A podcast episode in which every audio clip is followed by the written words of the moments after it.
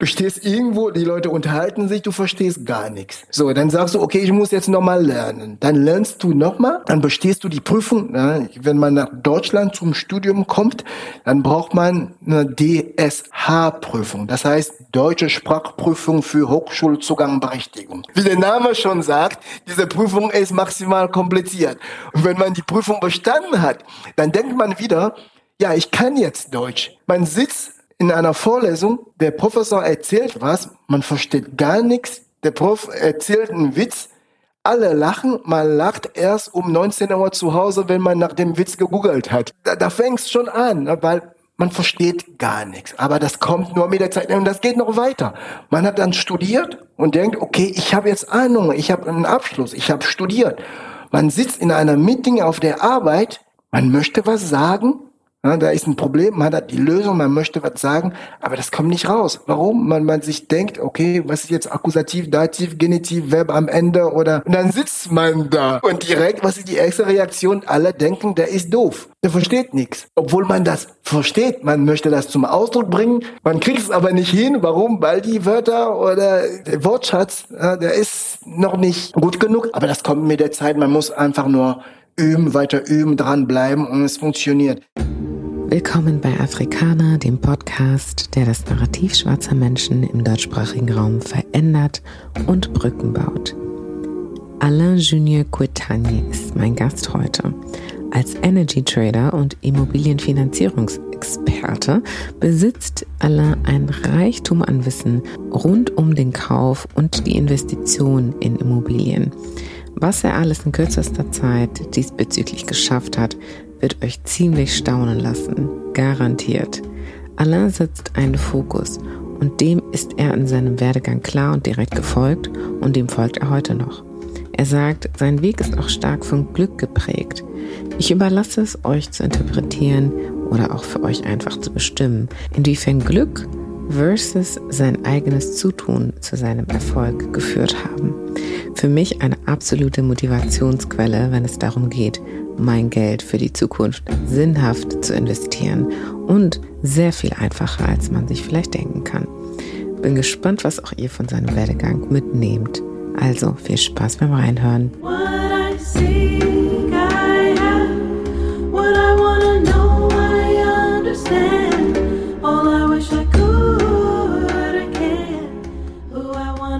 Herzlich willkommen, Alain. Schön, dass du da bist. Hallo. Alain, kannst du dich kurz vorstellen, sodass unsere Zuhörenden dich einmal kennenlernen? Genau, ich bin Alain Quetanier. Ich komme ursprünglich aus Kamerun. Ich lebe jetzt seit 15 Jahren in Deutschland. Ich habe ähm, Energiewirtschaft und Finanzwirtschaft an der Uni Duisburg-Essen studiert und arbeite seit über zehn Jahren als Energiehändler.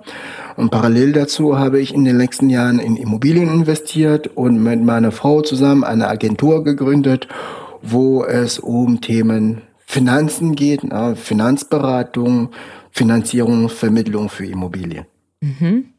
Sehr, sehr spannend, all diese Felder. Und auch Energiehändler kenne ich so gar nicht, habe ich noch nicht gehört, diesen Titel. Müssen wir gleich nochmal herunterbrechen. Aber Machen bevor wir, wir dahin gehen, einmal zu dir und deiner Geschichte. Du hast gerade gesagt, du kommst aus Kamerun, lebst seit 15 Jahren in Deutschland. Wie kommt es, dass du nach Deutschland gekommen bist aus Kamerun und warum auch?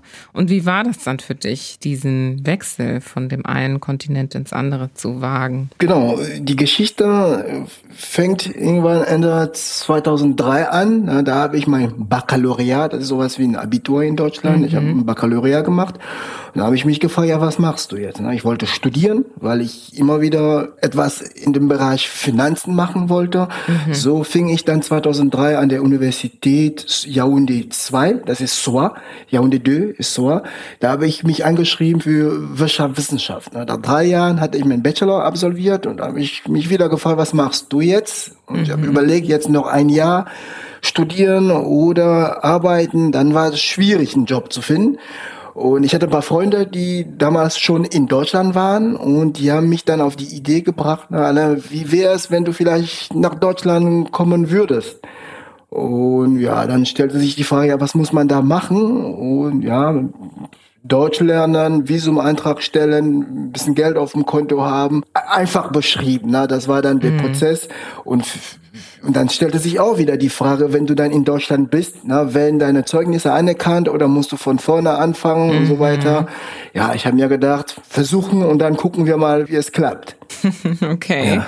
Und du hast dann dich beworben, du hast das Visum bekommen und bin, bist dann nach Deutschland direkt. Genau, genau. Ich habe erstmal eine Zulassung bekommen für eine Universität weil, mhm. um nach Deutschland zu kommen, braucht man zwei Zulassungen. Erstmal eine Zulassung für die Uni und eine Zulassung für den Deutschkurs. Mhm. Die beiden habe ich dann organisiert und dann war ich hier. Mhm. Du hast dann aber dann in Kamerun Deutsch gelernt, bevor du nach Deutschland gekommen bist. Genau, das ist auch eine schöne Geschichte, weil ähm, zu dem Zeitpunkt, wo mir gesagt wurde, dass ich nach Deutschland kommen kann zum Studieren, na, war für mich das erste Problem Deutsch, ne? die Sprache, mhm. Deutschland. Ich war noch nie gut in der Schule, was Sprachen angeht. Ne? Und mhm. deswegen war das für mich eine große, ja, ich hatte Angst davor. Und da wurde mhm. mir gesagt, nee, du musst nicht hier in Kamerun Deutsch lernen, du kannst das direkt dort machen. So, das war für mich viel, viel besser.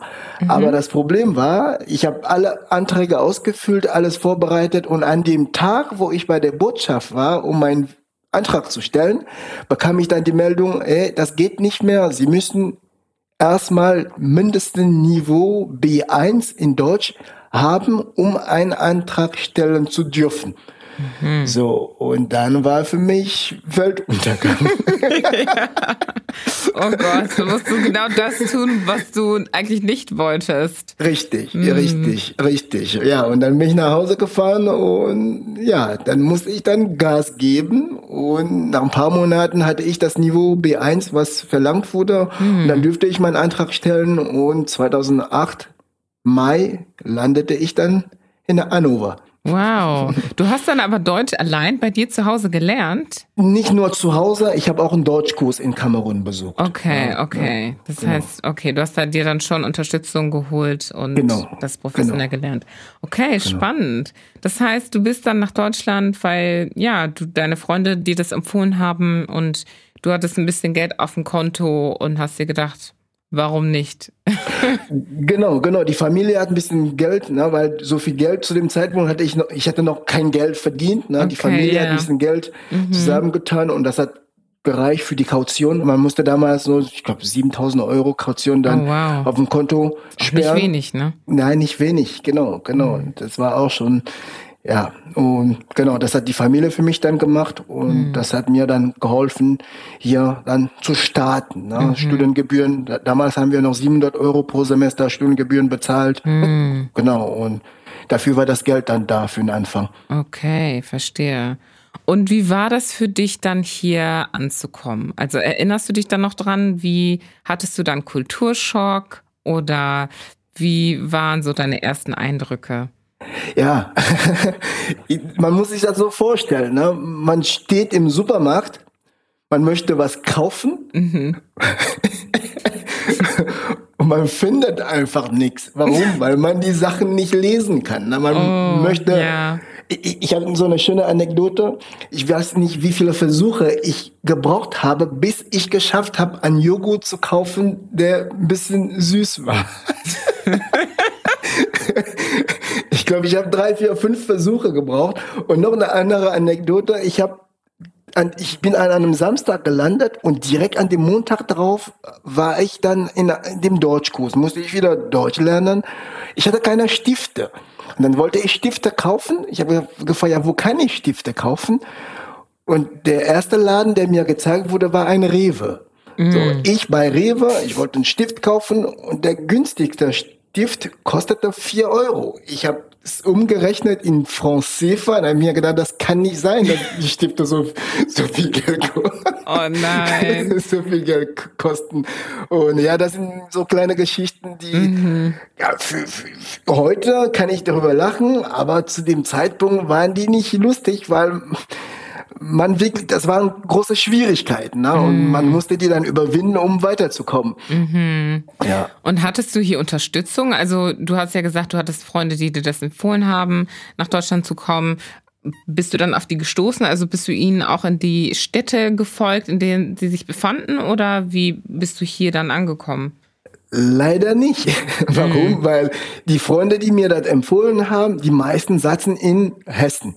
Mhm. Und ich bin wo gelandet? In Hannover, Hannover oder ja. genau gesagt in Göttingen. Ah, ja. In Göttingen bin ich dann gelandet. Warum? Weil ein Freund von unserer Familie, also ein Freund von einer Schwester von mir, der hat dort studiert und dort hat er für mich dann die Zulassungen organisiert. Das heißt, das ist die einzige Person, die ich dort kannte. Mhm. Und zum Glück, na, der hat mich dann, äh, ich bin da bei ihm dann angekommen, aber da waren noch ein paar Kameruner oder Afrikaner, die dort auch Deutsch gelernt haben. Und sehr schnell konnte ich mich da ein bisschen so integrieren, sagen wir mal so, in mhm. der kleinen Community dort. Mhm, mhm. Ja. ja, interessant, weil ich höre ja auch oft, dass sich gerade, weil es wenig Unterstützung auch vom Staat, also vom Staat Deutschland selbst gibt oder gab, dass sich dadurch ja auch Gruppen geformt haben, afrikanische Gruppen geformt haben, um ihren afrikanischen Brüdern und Schwestern, die eben hierher kommen, dabei zu helfen, sich zu integrieren und, und, und ne, so ihr, ihren Lebensstatus und Lebensstandard hier aufzubauen. Und deswegen so die Frage, inwiefern hat auch das System dir dabei geholfen, dich zu etablieren versus vielleicht deine eigenen Kontakte? Das System hat mir geholfen, weil ich war, du kannst dir das vorstellen, du bist in einer Stadt, du kennst nur eine einzige Person. Mhm. So, und wenn die Person nicht da ist, dann bist du auf dich alleine gestellt und dann kommst du nicht weiter. Mhm. Du musst ein Handy kaufen, dann brauchst du Hilfe. Du kannst nicht in den Laden reingehen und direkt kaufen. Du, du brauchst auf jeden Fall Unterstützung und die Person alleine kann dir nicht helfen. Deswegen hat das so funktioniert, dass ich in einer Gruppe vorgestellt wurde, hier ist der Alain, der ist neu hier. Wenn er Hilfe braucht, könnt ihr ihm ein bisschen helfen. Und dann hieß es, ja, kein Problem. Und so bin ich dann in Kontakt mit anderen Leuten gekommen und in dem Moment, wo ich Hilfe gebraucht habe, bin ich dann auf die dann gestoßen und die haben mir dann geholfen. Mm, okay, und diese Gruppe von Menschen waren auch andere Afrikaner. Genau, die, genau, okay, genau. Okay.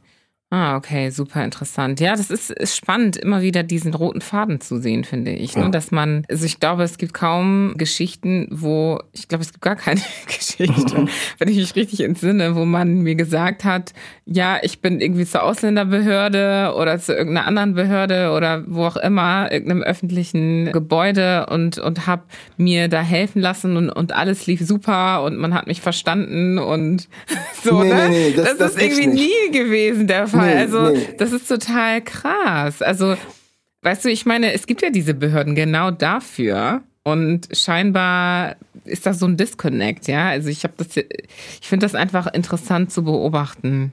Ja. Ich, ich glaube, es ist eher so, dass man Hilfe braucht, um bei der Ausländerbehörde irgendwie weiterzukommen. Ja. Es ist nicht so, dass die Hilfe bei der Ausländerbehörde gefunden wird. Nein, man mhm. braucht eine Hilfe, um dort weiterzukommen. Mhm. So ist es. Für mich mhm. und für ganz viele Leute um mich herum war das auch so. Dass ja. jedes Mal, wenn die einen Termin bei der Ausländerbehörde hatten, das war immer so ein Riesenacht. Mhm, mhm. Ja, ja, ja, ja. Und es scheint sich ja leider Gottes noch nicht so sehr geändert zu haben nicht heute, wirklich. ne? Nicht wirklich. Wow. Und wie war das für dich, wenn du dich als Mensch hier wiedergefunden hast mit der Art, wie du mit all diesen neuen Dingen umgegangen bist? Also ich frage speziell, was so deine Wertevermittlung, deine Weltanschauung angeht. Wie hast du das hier alles wahrgenommen? Was wird dir auch vom Elternhaus mitgegeben, wie du ja mit dir umzugehen hast, mit deinen Mitmenschen und was hat das für dich bedeutet mit dem Umgang, mit dem, was du hier Neues entdeckt hast? Das, was wir vorhin auch erwähnt haben, ne, diese Community, diese Gruppe von Menschen, die mhm. fast den, dieselbe Ziele oder dieselbe Vergangenheit haben. Das hat auch sehr viel geholfen und man hat sich da auch direkt identifiziert. Warum? Ich war da, zwei, drei Tage, kannte ich wie gesagt, nur eine Person. Eine Woche später kannte ich schon 10 oder 15 Leute mehr. Mhm. Und sehr schnell habe ich festgestellt, okay, das sind Leute, die haben, die kommen auch aus Kamerun oder aus anderen Ländern. Die haben, man ist nicht mehr komplett fremd, weil man mhm. weiß, okay, hier sind Menschen, die genau dasselbe machen wie ich. Und das war viel einfacher. Also na, hier sind Menschen, die auch vergleichbare Werte haben, die mhm. genau dieselbe Herausforderungen haben und das macht einem Mut. Ne? Man weiß dann direkt, man ist nicht alleine. Und das hat für mich wirklich eine große Rolle gespielt, die Gruppe, mhm. die ich in Göttingen hatte. Und danach später, weil ich habe in Essen studiert, wenn ich nach Essen, ich bin dann nach, ähm, nach dem Deutschkurs nach Essen da, dann gewechselt in äh, NRW. Dort mhm. habe ich studiert und da war wieder dasselbe. Da habe ich wieder Menschen getroffen, die auch an der Uni in Essen studiert haben, mit denen ich auch die so vergleichbare Herausforderungen hatte. Wir haben die gleichen Jobs gemacht und da hat man sich, wie gesagt, nicht alleine gefühlt. Hm. Das war wie eine zweite Familie. Mhm, so. Mhm. Genau. So ein Netzwerk von Gleichgesinnten, mit denen genau. man sich dann zusammentun kann. Genau. Hm, spannend. Und bist du heute noch mit diesem Netzwerk verbunden? Ja, ja, auch ja, schön. Ja, sehr viel von denen treffe ich immer wieder und viele sind auch hier in der Region geblieben. Ich habe in Essen studiert, ich bin aber nicht in Essen geblieben, aber nur 20 Kilometer von Essen geblieben mhm. und viele von diesen Menschen sind auch hier geblieben. Auch die, die ich damals in, in Göttingen kennengelernt habe, mit denen habe ich heute immer noch Kontakt. Mhm. Nicht mit allen, aber mit vielen. Mhm. Wow. Ja. ja, wow, wie schön solche ersten Anfänge hier dazu führen können, so lebenslange Beziehungen aufzubauen. Ne? Ja. Du hast ja gesagt, dass du Energy Trader bist. Das finde ich genau. ja super spannend zu verstehen. Was ist das überhaupt? Wie kommt man da hin? Warum Energy Trader? Vielleicht kannst du uns da mal mitnehmen auf die Reise. 2003, wo ich angefangen habe zu studieren, habe ich mir gedacht, ich möchte Händler werden. Warum? Ich habe mir ein paar Sachen im Fernseher geguckt, na, die Händler immer am Telefonieren mit ganz vielen Bildschirmen und so weiter. Ich habe mir gedacht, das möchte ich machen. Das ist der Grund, warum ich dann Wirtschaftswissenschaft studiert habe. So, ich kam dann nach Deutschland und dann musste ich mich neu bewerben. Ich habe mehrere Bewerbungen geschrieben. Für mich war erstmal klar, ich möchte nicht wieder von Null anfangen. Ich möchte, dass meine Zeugnisse hier anerkannt werden, so dass ich weitermachen kann. Mhm. Und ich habe ganz viele Bewerbungen geschrieben für Masterstudiengänge, ganz viele Ablehnungen auch bekommen. Und aus reiner Zufall durch meine Recherchen bin ich auf einen Studiengang gestoßen, Energiewirtschaft und Finanzwirtschaft. Ich wusste nicht, was da drin ist. Ich hatte das Wort Energiewirtschaft hatte ich noch nie vorher gehört, mm. aber das hörte sich richtig, richtig cool an. Ich habe gesagt, das möchte ich unbedingt machen. Ich habe mich dann beworben und ich wurde eingeladen und dann habe ich den Platz bekommen. Da sind, ich habe zwei Zulassungen bekommen für den Master Energiewirtschaft und Finanzwirtschaft an der Uni Duisburg-Essen bekommen und den Master Technischer BWL an der Uni Klaus Stahl bekommen. Aber am Ende habe ich mich für Essen entschieden. Es hörte sich richtig cool an und inhaltlich, was die BWL-Teile oder die BWL-Fächer angeht, das waren Sachen, die ich auch in den vier Jahren Studium in Kamerun schon gemacht hatte. Mhm. Ja, so bin bin ich dann zu diesem Studiengang gekommen und den habe ich dann zwei Jahre gemacht. So, was heißt das, wenn man sagt Energiehändler? Du kannst dir das so vorstellen, ein Händler, so ein Aktienhändler, einer, der mit Aktien handelt. Mhm. Das ist genau dasselbe, nur mit dem Unterschied, dass man nicht mit Aktien handelt, sondern mit Rohstoffe oder Energie. Mhm. Zum Beispiel mit Strom, mit Gas, mit Kohle, mhm. mit CO2-Zertifikate, mit Öl, das, sind, das ist dann das, was wir handeln. Ja, mhm. Strom, damit der Strom bei dir aus der Steckdose kommt, muss dieser Strom irgendwo erzeugt werden. Und der Strom, der wird nicht immer dort gebraucht, wo er erzeugt wurde. Mhm. Deswegen kann er dann verkauft werden von einem Land zu einem in einem anderen Land. Und das ist dann das, was ich mache. Ne? Strom in Großmengen an, Groß, an Großhandelsplätze und ja, das ist mein Job als Energietrader. Okay, das heißt, die Kunden sind dann Länder oder sind aber auch Großkonzerne oder also wie mit wem sprichst du dann da? Die Kunden sind Großkonzerne. Das heißt, okay. in Deutschland kennt man RWE, Innogy, E.ON, mhm. in Frankreich EDF, in Ostösterreich OMV und so weiter. Das sind dann die Unternehmen, mit denen ich jeden Tag dann telefoniere, um ah, ja. Strom, Gas und Öl dann zu handeln, ne? mhm. kaufen und verkaufen. Mhm. Und hinter mir ist dann ein Vertrieb und ich bin bei einem Versorger äh, angestellt und wir handeln dann an Großhandelplätze und der Vertrieb verkauft dann an Konsumenten, an Gewerbe, Großkunden und Haushalte. Mhm, verstehe. Das heißt also, du hast auch einen globalen Job in der Hinsicht, ja? Also es geht nicht nur um den, den deutschen Markt, sondern der Markt, den ihr bedient, ist weltweit. Genau, genau, genau. Okay. Wir haben Banken aus Australien oder Versorger aus Frankreich oder Österreich oder UK. Das ist schon mhm. international. Mhm. Das heißt, deine Sprachenkenntnisse kommen hier dann doch äh, zur Geltung, ja? definitiv, definitiv, definitiv. Es, es, ist ja als Händler, wenn man an internationalen Handelsplätzen dann tätig ist, normalerweise für Deutschland ist Deutsch aber für andere Unternehmen kann es vorkommen, dass der eine vielleicht nur Englisch kann mhm. oder der eine kann Englisch, aber man merkt durch den Akzent, dass er Französisch als Muttersprache hat. Mhm. Und dann switcht man dann direkt in Französisch und dann funktioniert das auch. Mhm, mhm. Spannend. Und was genau hat dich daran gereizt? Also, war, oder was gefällt dir heute, wenn du auf diesen äh, Job schaust? Was, was hält dich an ihm? das macht mir einen Riesenspaß. Mhm. Man kommt in Kontakt mit sehr vielen Menschen. Na, das ist kein Bürojob, wo ich da sitze und irgendwas alleine mit dem Computer bearbeite. Nein, ich, es ist immer in Interaktion mit einer anderen Person oder mit einer anderen Firma oder mit einem anderen Land. Das ist immer. Das heißt, mhm. jeden, es, ich, ich habe Tage, wo ich in zwei, drei, vier, fünf unterschiedlichen Ländern dann telefoniere. Ja, mit Menschen.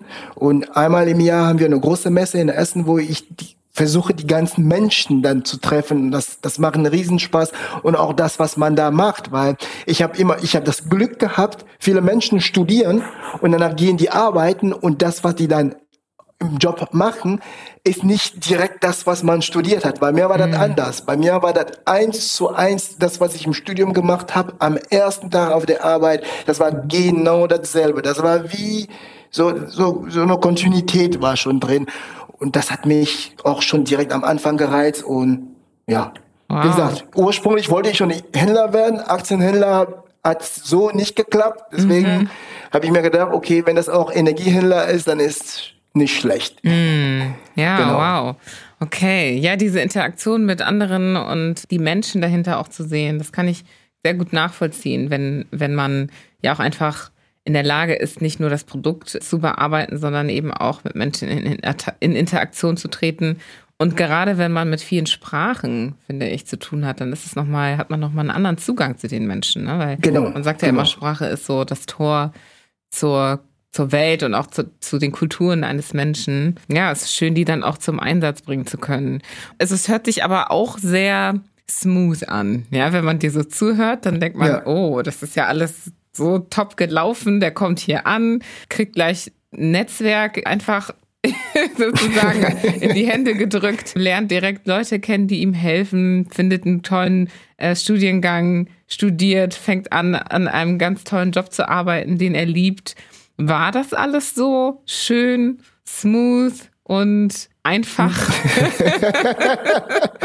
nee, nee, nee, nee, natürlich nicht. Na, das hm. war, das war schon, ich muss sagen, ich habe eine Menge Glück gehabt bei unterschiedlichen Sachen, aber einfach war das zu keinem Zeitpunkt. Ne? Okay. Man musste, Beispiel, ich, das fängt schon direkt an. Man lernt Deutsch in Kamerun, man hat Zertifikat Deutsch nach B1-Niveau, man kommt nach Deutschland und denkt, ich kann jetzt Deutsch. Mhm. Nein, kannst du nicht. Du stehst irgendwo, die Leute unterhalten sich, du verstehst gar nichts. Hm. So, das ist das Erste. So, dann sagst du, okay, ich muss jetzt nochmal lernen. Dann lernst du nochmal, dann bestehst du die Prüfung. Ne? Wenn man nach Deutschland zum Studium kommt, dann braucht man eine DSH-Prüfung. Das heißt, Deutsche Sprachprüfung für Hochschulzugangberechtigung. So, diese Prüfung, wie der Name schon sagt, diese Prüfung ist maximal kompliziert. Und wenn man die, wenn man die Prüfung bestanden hat, dann denkt man wieder, ja, ich, ich kann, kann, jetzt Deutsch. Deutsch. Mm. Man sitzt in einer Vorlesung, der Professor erzählt was, man versteht gar nichts, der oh, Prof wow. erzählt einen Witz, alle lachen, man lacht erst um 19 Uhr zu Hause, wenn man nach dem Witz gegoogelt hat.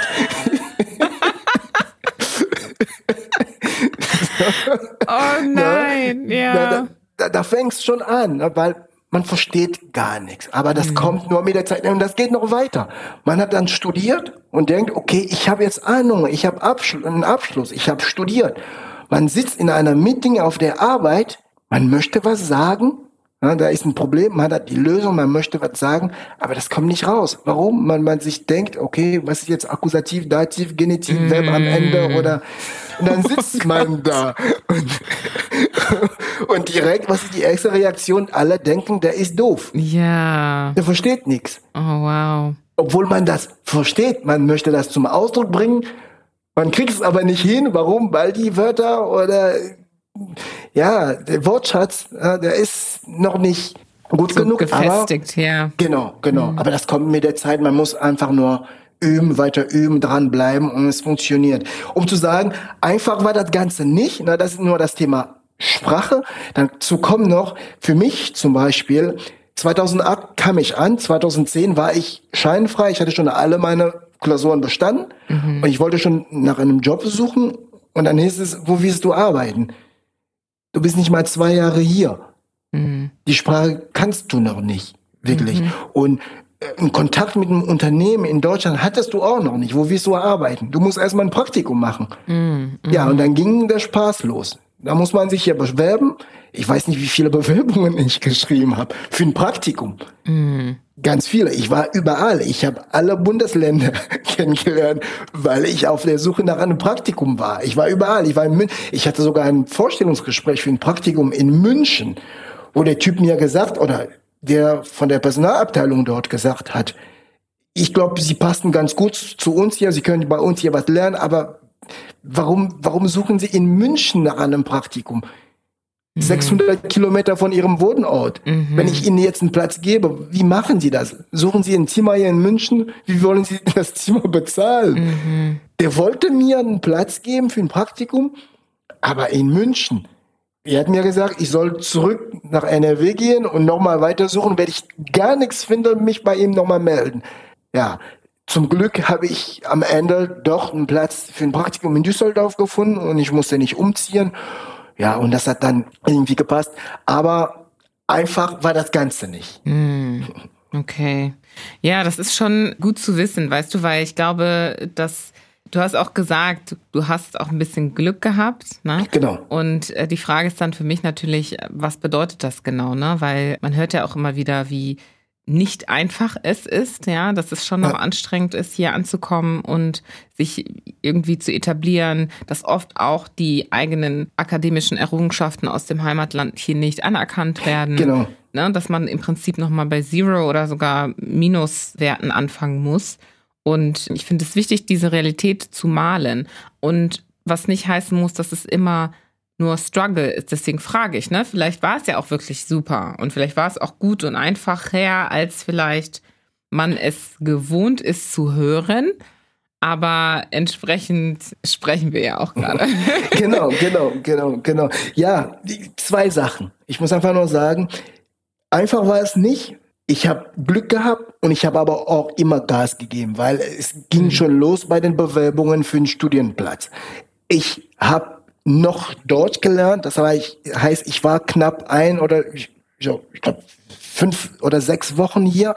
Ich hatte schon angefangen mit damit zu beschäftigen, was willst du studieren oder was mhm. wirst du studieren, weil ich keine Lust hatte, noch ein Semester zu verlieren, weil ich mir gedacht habe, wenn ich jetzt abwarte, bis ich die Prüfung bestanden habe, bevor ich anfange, den Platz zu suchen, dann verliere ich definitiv ein Semester. Mhm. Für mich war klar, wir haben jetzt Mai, ich fange jetzt an, Deutsch zu lernen und das neue Semester fängt in Oktober an. Für mich war das Ziel, in Oktober möchte ich schon in einer Vorlesung sitzen. Deswegen habe ich da schon gesucht und mhm. das Glück gehabt, dass ich die Zulassung bekommen habe. Warum? Weil viele, die auch aus dem Ausland kommen, die Zeugnisse oder die Abschlüsse, die im Ausland erworben wurden, die werden nicht immer hier anerkannt. Ja. Deswegen sage ich, ich habe es da, na, ich habe da Glück gehabt, dass meine Zeugnisse dann anerkannt wurde und ich durfte einfach nur weitermachen. Hm. nach der Uni, auch die Suche. Na, ich kann sagen, ja, ich habe sehr lange nach einem Praktikumplatz gesucht, aber am Ende den Platz, den ich bekommen habe, das, was ich dort auch noch gemacht habe, das hat mir sehr viel geholfen, um später bei meinem Arbeitgeber Fuß zu fassen, weil nach sechs Monaten Praktikum war ich dann dort als Werkstudent und nach einer Woche war für die klar, die wollen mich behalten. Mhm.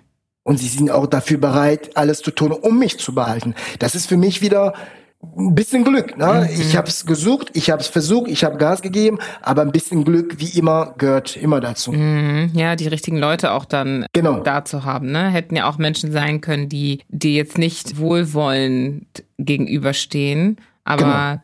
das war in dem Fall eben nicht so. Und das ist ja auch schön. Und du hast auch gesagt, du hast Gas gegeben. Das heißt, es liegt ja auch daran, was du mitgegeben hast und getan hast und wie deine Einstellung auch war zu den ganzen Dingen. Ne? Weil du sagtest ja, du hast dich sehr, sehr viel und sehr oft beworben, ja. sehr viele Absagen bekommen, entsprechend was das Praktikum angeht, als auch was Studium angeht und, und dein Job angeht. Das heißt, du hast schon auch mit Niederlagen, sag ich mal, umgehen müssen. Ja, genau. oder Rückschritten umgehen müssen? Auch bei dem Thema Bewerbung. Ne? Ich habe angefangen, Bewerbung fürs Praktikum. Die ersten 10, 15, 20 Bewerbungen habe ich geschrieben, keine Rückmeldung bekommen, nicht mal eine Absage. Da habe ich mich gefragt, ja, hier stimmt irgendwas nicht. Mm. So, und dann wurde mir gesagt, lass mal deine Unterlagen checken. Das habe ich dann machen lassen. Und dann habe ich Absagen bekommen. Zumindest eine Antwort. genau, genau. Weil vorher bekam ich gar nichts, nicht ja. meine Rückmeldung. So. Oh Aber im zweiten Schritt bekam ich Absagen und irgendwann habe ich noch, noch mal checken lassen, ne, die Unterlagen, mich noch mal ein bisschen vorbereitet und dann wurde ich eingeladen. Aber trotzdem noch ab, wurde ich noch abgesagt. Und dann ging es so weiter, bis ich irgendwann den Dreh rausbekommen habe. Ne, du musst dich richtig gut vorbereiten. Auch in dem, was du im Gespräch dann erzählst. Okay, das heißt. Da brauchst du Vorbereitung. Ja, du hast dich also, du hast also analysiert, was so deine Schritte gewesen sind und hast gemerkt, okay, hier an den und den Stellen kann ich noch schrauben. Genau. So genau. von deiner Seite aus. Okay. Genau, genau, genau so habe ich es gemacht. Und am Ende saß ich da, ich hatte zwei, drei, vier Vorschläge oder Angebote von hm. zwei, drei Firmen hier in der Region, die mich als Praktikanten oder Werkstudent haben wollten. Ich habe mich dann für, ich weiß jetzt nicht mehr ganz genau, warum ich mich für das Beratungsunternehmen in Düsseldorf entschieden habe, aber noch einmal, das war die beste Entscheidung. Hm. Hm. Ich finde das so spannend, weil ich mich auch frage, ob du jemals daran gedacht hast, dass die Wege, die nicht funktioniert haben, die Bewerbungen, die nicht bestätigt worden sind, die Absagen, die du erhalten hast, ob das etwas mit dir als schwarzen Mann zu tun hatte. Hattest du jemals solche Gedanken auch? Ja. Ja? Ja, manchmal. Okay. Ja. Ich, ich kann mich erinnern, ich habe mal ein Gespräch gehabt für ein Praktikum bei der Deutschen Börse in Frankfurt. Ich habe meine Unterlagen hingeschickt und für eine Stelle als Werkstudent und parallel wurde ich noch angesprochen, dass die dort eine andere Stelle hätten, die zu mir passen könnte. Und sie würden an dem Tag dann zwei Gespräche mit mir führen. Mhm. Ich habe gesagt, kein Problem. Ich bin dann hingefahren. Die Art und Weise, wie ich dort in Empfang genommen wurde von einem Typen, ein Mitarbeiter dort, war für mich ganz klar, der hat keine Lust auf mich, der, der möchte mit mir, nee, die Art, ich, ich, ich habe den Eindruck gehabt, der wurde gezwungen, mich da äh, einzuladen. Ich mm. weiß mhm. nicht. Und nach fünf Minuten war das Gespräch zu Ende. Mm. Ja, das, das ist die erste Erfahrung, die ich gemacht habe.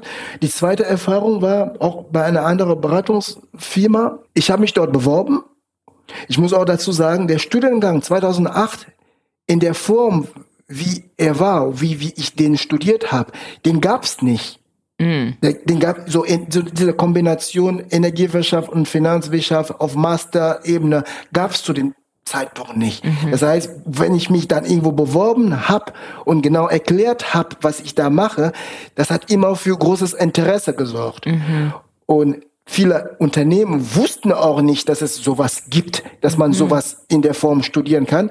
Ich habe mich dann bei einer Firma beworben. Ich wurde eingeladen zweimal und ich wurde nicht genommen. Und eine Woche später war die Einzeige, die ich im Internet gefunden hatte, die Einzeige war bei uns an der Uni am hing bei uns an der Uni im Lehrstuhl. Das heißt, sie wollten mich nicht haben, aber sie wollten einen anderen haben, der genau dasselbe studiert wie ich. Mm. ich man kann das so oder so interpretieren, aber für mich war das klar, die haben keinen Bock auf mich. Mm, mm genau. So. Aber das hat dich ja trotzdem Ihr Lieben, an dieser Stelle unterbreche ich das Gespräch kurz, um euch mitzuteilen, dass diese Folge von LinkedIn unterstützt wird. Diejenigen, die mich kennen, wissen, dass mir die Zusammenarbeit mit anderen Unternehmen, die an Afrikaners Vision glauben, sehr wichtig ist. Denn so bauen wir aktiv Brücken. Ich bin selbst sehr aktiv auf LinkedIn und habe bereits lange vor Gründung Afrikaners durch die Nutzung von LinkedIn mein Netzwerk signifikant aufgebaut und erweitert. Falls ihr noch keinen Account habt, empfehle ich euch aus erster Hand einen anzulegen. Egal in welcher beruflichen Phase ihr seid, ob noch im Studium, im Jobwechsel oder auf der Suche nach spannenden Meinungsbildern, dort werdet ihr fündig. Folgt Afrikaner dort und helft uns dabei, Inhalte wie die aus dem Podcast noch weiter zu verbreiten. Alle Infos findet ihr dazu in den Show Notes. Und jetzt geht's weiter mit der Folge. Ziemlich davon abgehalten, weiterzumachen.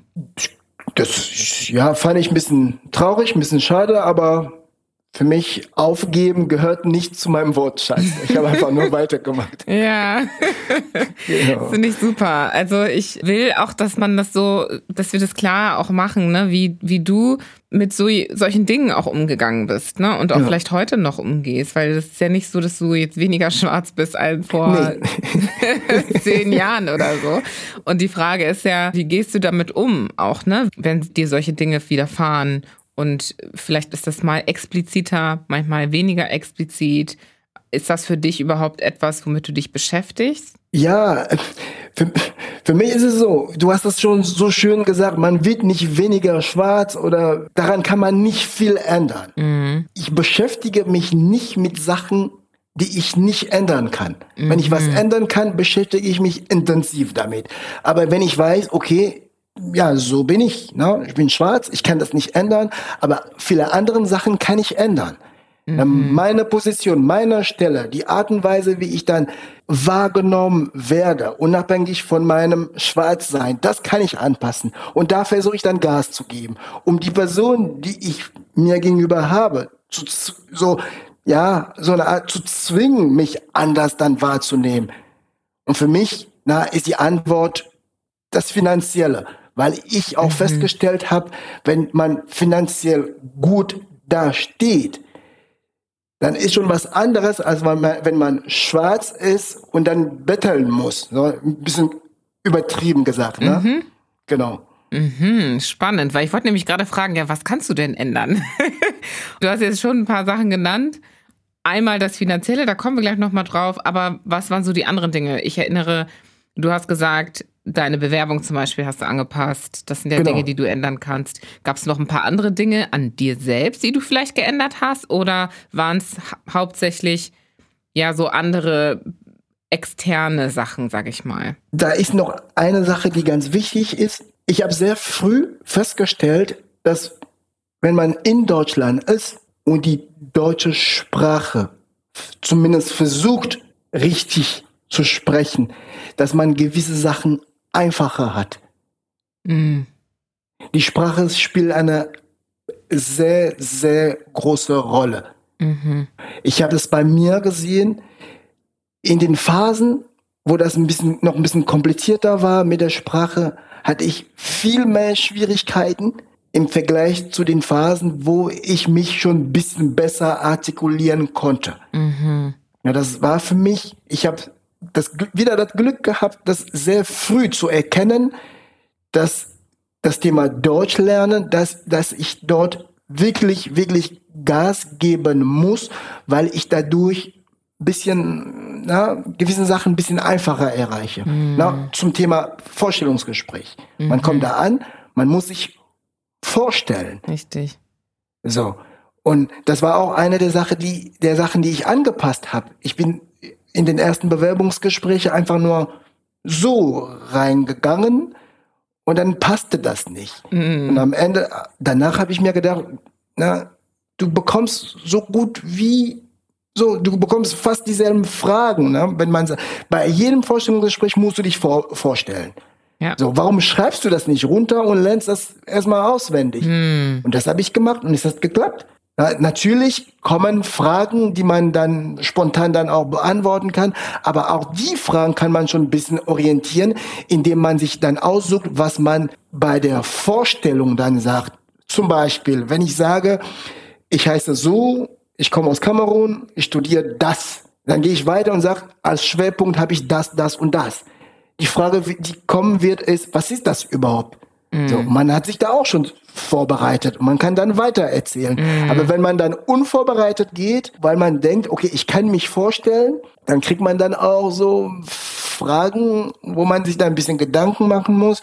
Und man muss auch die Wörter suchen, die man dann nutzen muss, um die richtigen Sätze zu bilden. Und dann mhm. war das dann am Anfang nicht einfach. Mhm.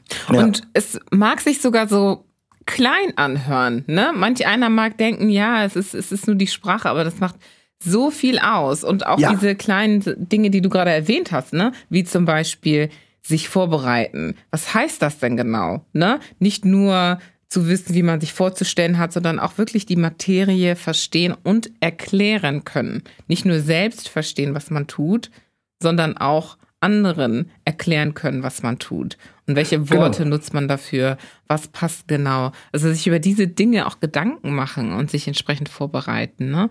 Das finde ich sehr, sehr wichtig, dass du das sagst. Und ich meine, ich habe gerade gedacht, hm, habe ich darüber nachgedacht, jemals, dass ich mich, was Sprache angeht, anstrengen muss oder so? nee, gut, ich bin hier auch sehr viel jünger als du angekommen. Ne? Ich war ja, ja. zweieinhalb Jahre alt. Und das war natürlich gegeben, dass wir Deutsch lernen mussten. Das war ja genau. von Tag eins im Kindergarten so. Aber ich habe trotzdem auch gemerkt, wie wichtig es ist, gut zu sprechen auch. Ne? Genau. Nicht unbedingt, wenn man dann irgendwie prahlen möchte und sagt, ja, ich kann hier voll gut Deutsch, sondern die Wahrnehmung. Ja. Die externe Wahrnehmung ist dann ja auch total anders. Ne? Und du scheinst das ja auch erlebt zu haben dadurch. Genau, genau, mhm. genau. Auf der Arbeit genau dasselbe. Ab dem Moment, na, das sind immer Phasen. Am Anfang wird man nicht ernst genommen. Warum? Mhm. Man kann sich nicht verteidigen, verbal. Kann man mhm. nicht.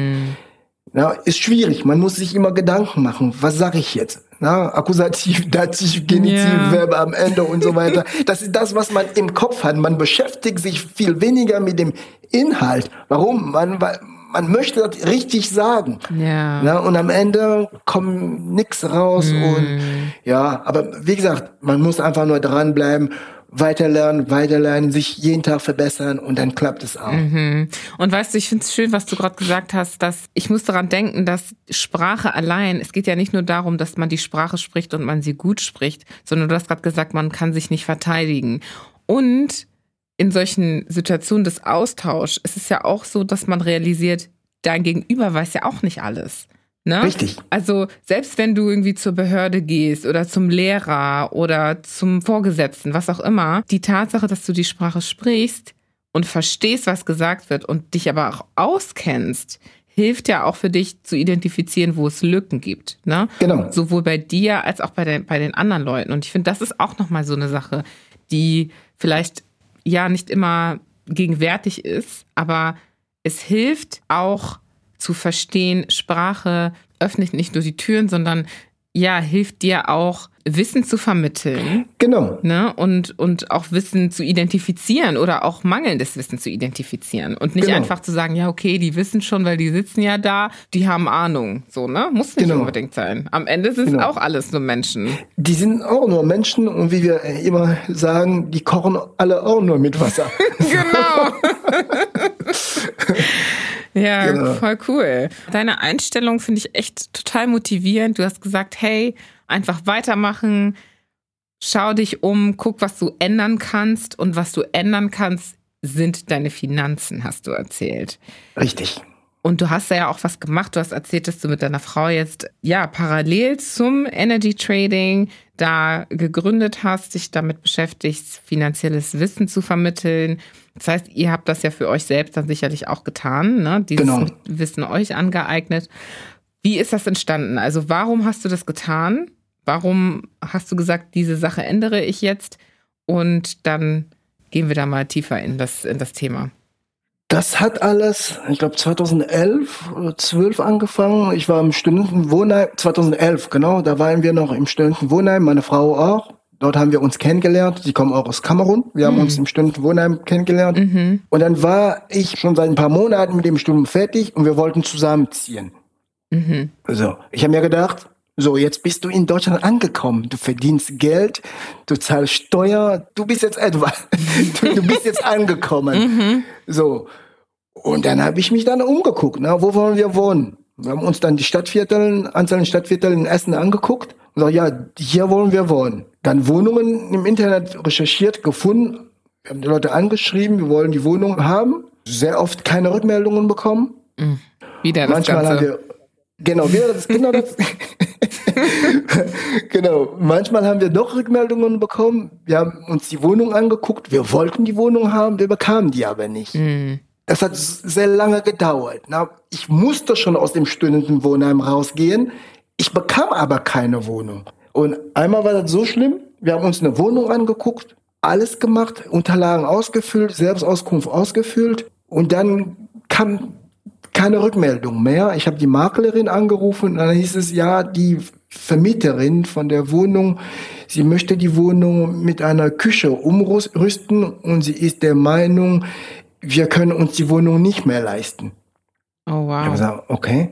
Ja, dann habe ich mir gedacht, okay, gut, dann lassen wir. Und nochmal, genau dasselbe Spiel, eine Wohnung angeguckt, alle Unterlagen ausgefüllt. Und danach hieß es, die Wohnung wurde anderweitig abgegeben. Ein anderer hat die Wohnung bekommen. Eine Woche später saß ich im Büro mit den Kollegen, ich habe denen das erzählt. Wir haben dann nochmal geguckt und die Wohnung war wieder online. Eine Kollegin hat sich sogar gemeldet und sie hat einen Termin bekommen für die Besichtigung. Das heißt, die Wohnung war noch da. Und das ist, hat sich das, das hat sich dann gezogen, fast, ich glaube, acht Monate. Und irgendwann haben wir in dem schlechtesten Stadtviertel der Stadt Essen eine Wohnung bekommen. Da möchte kein Mensch wohnen, aber dort sind wir dann eingezogen, weil nur dort haben wir dann eine Wohnung bekommen. Und dort ist ja auch meine erste Tochter geboren. Und ja, dann dachte ich mir, angekommen bist du doch nicht. Das ist nichts. Und das habe ich dann erzählt, den Arbeitskollegen habe ich alles erzählt, na, wie das gelaufen ist. Am Anfang glaubten sie mir nicht.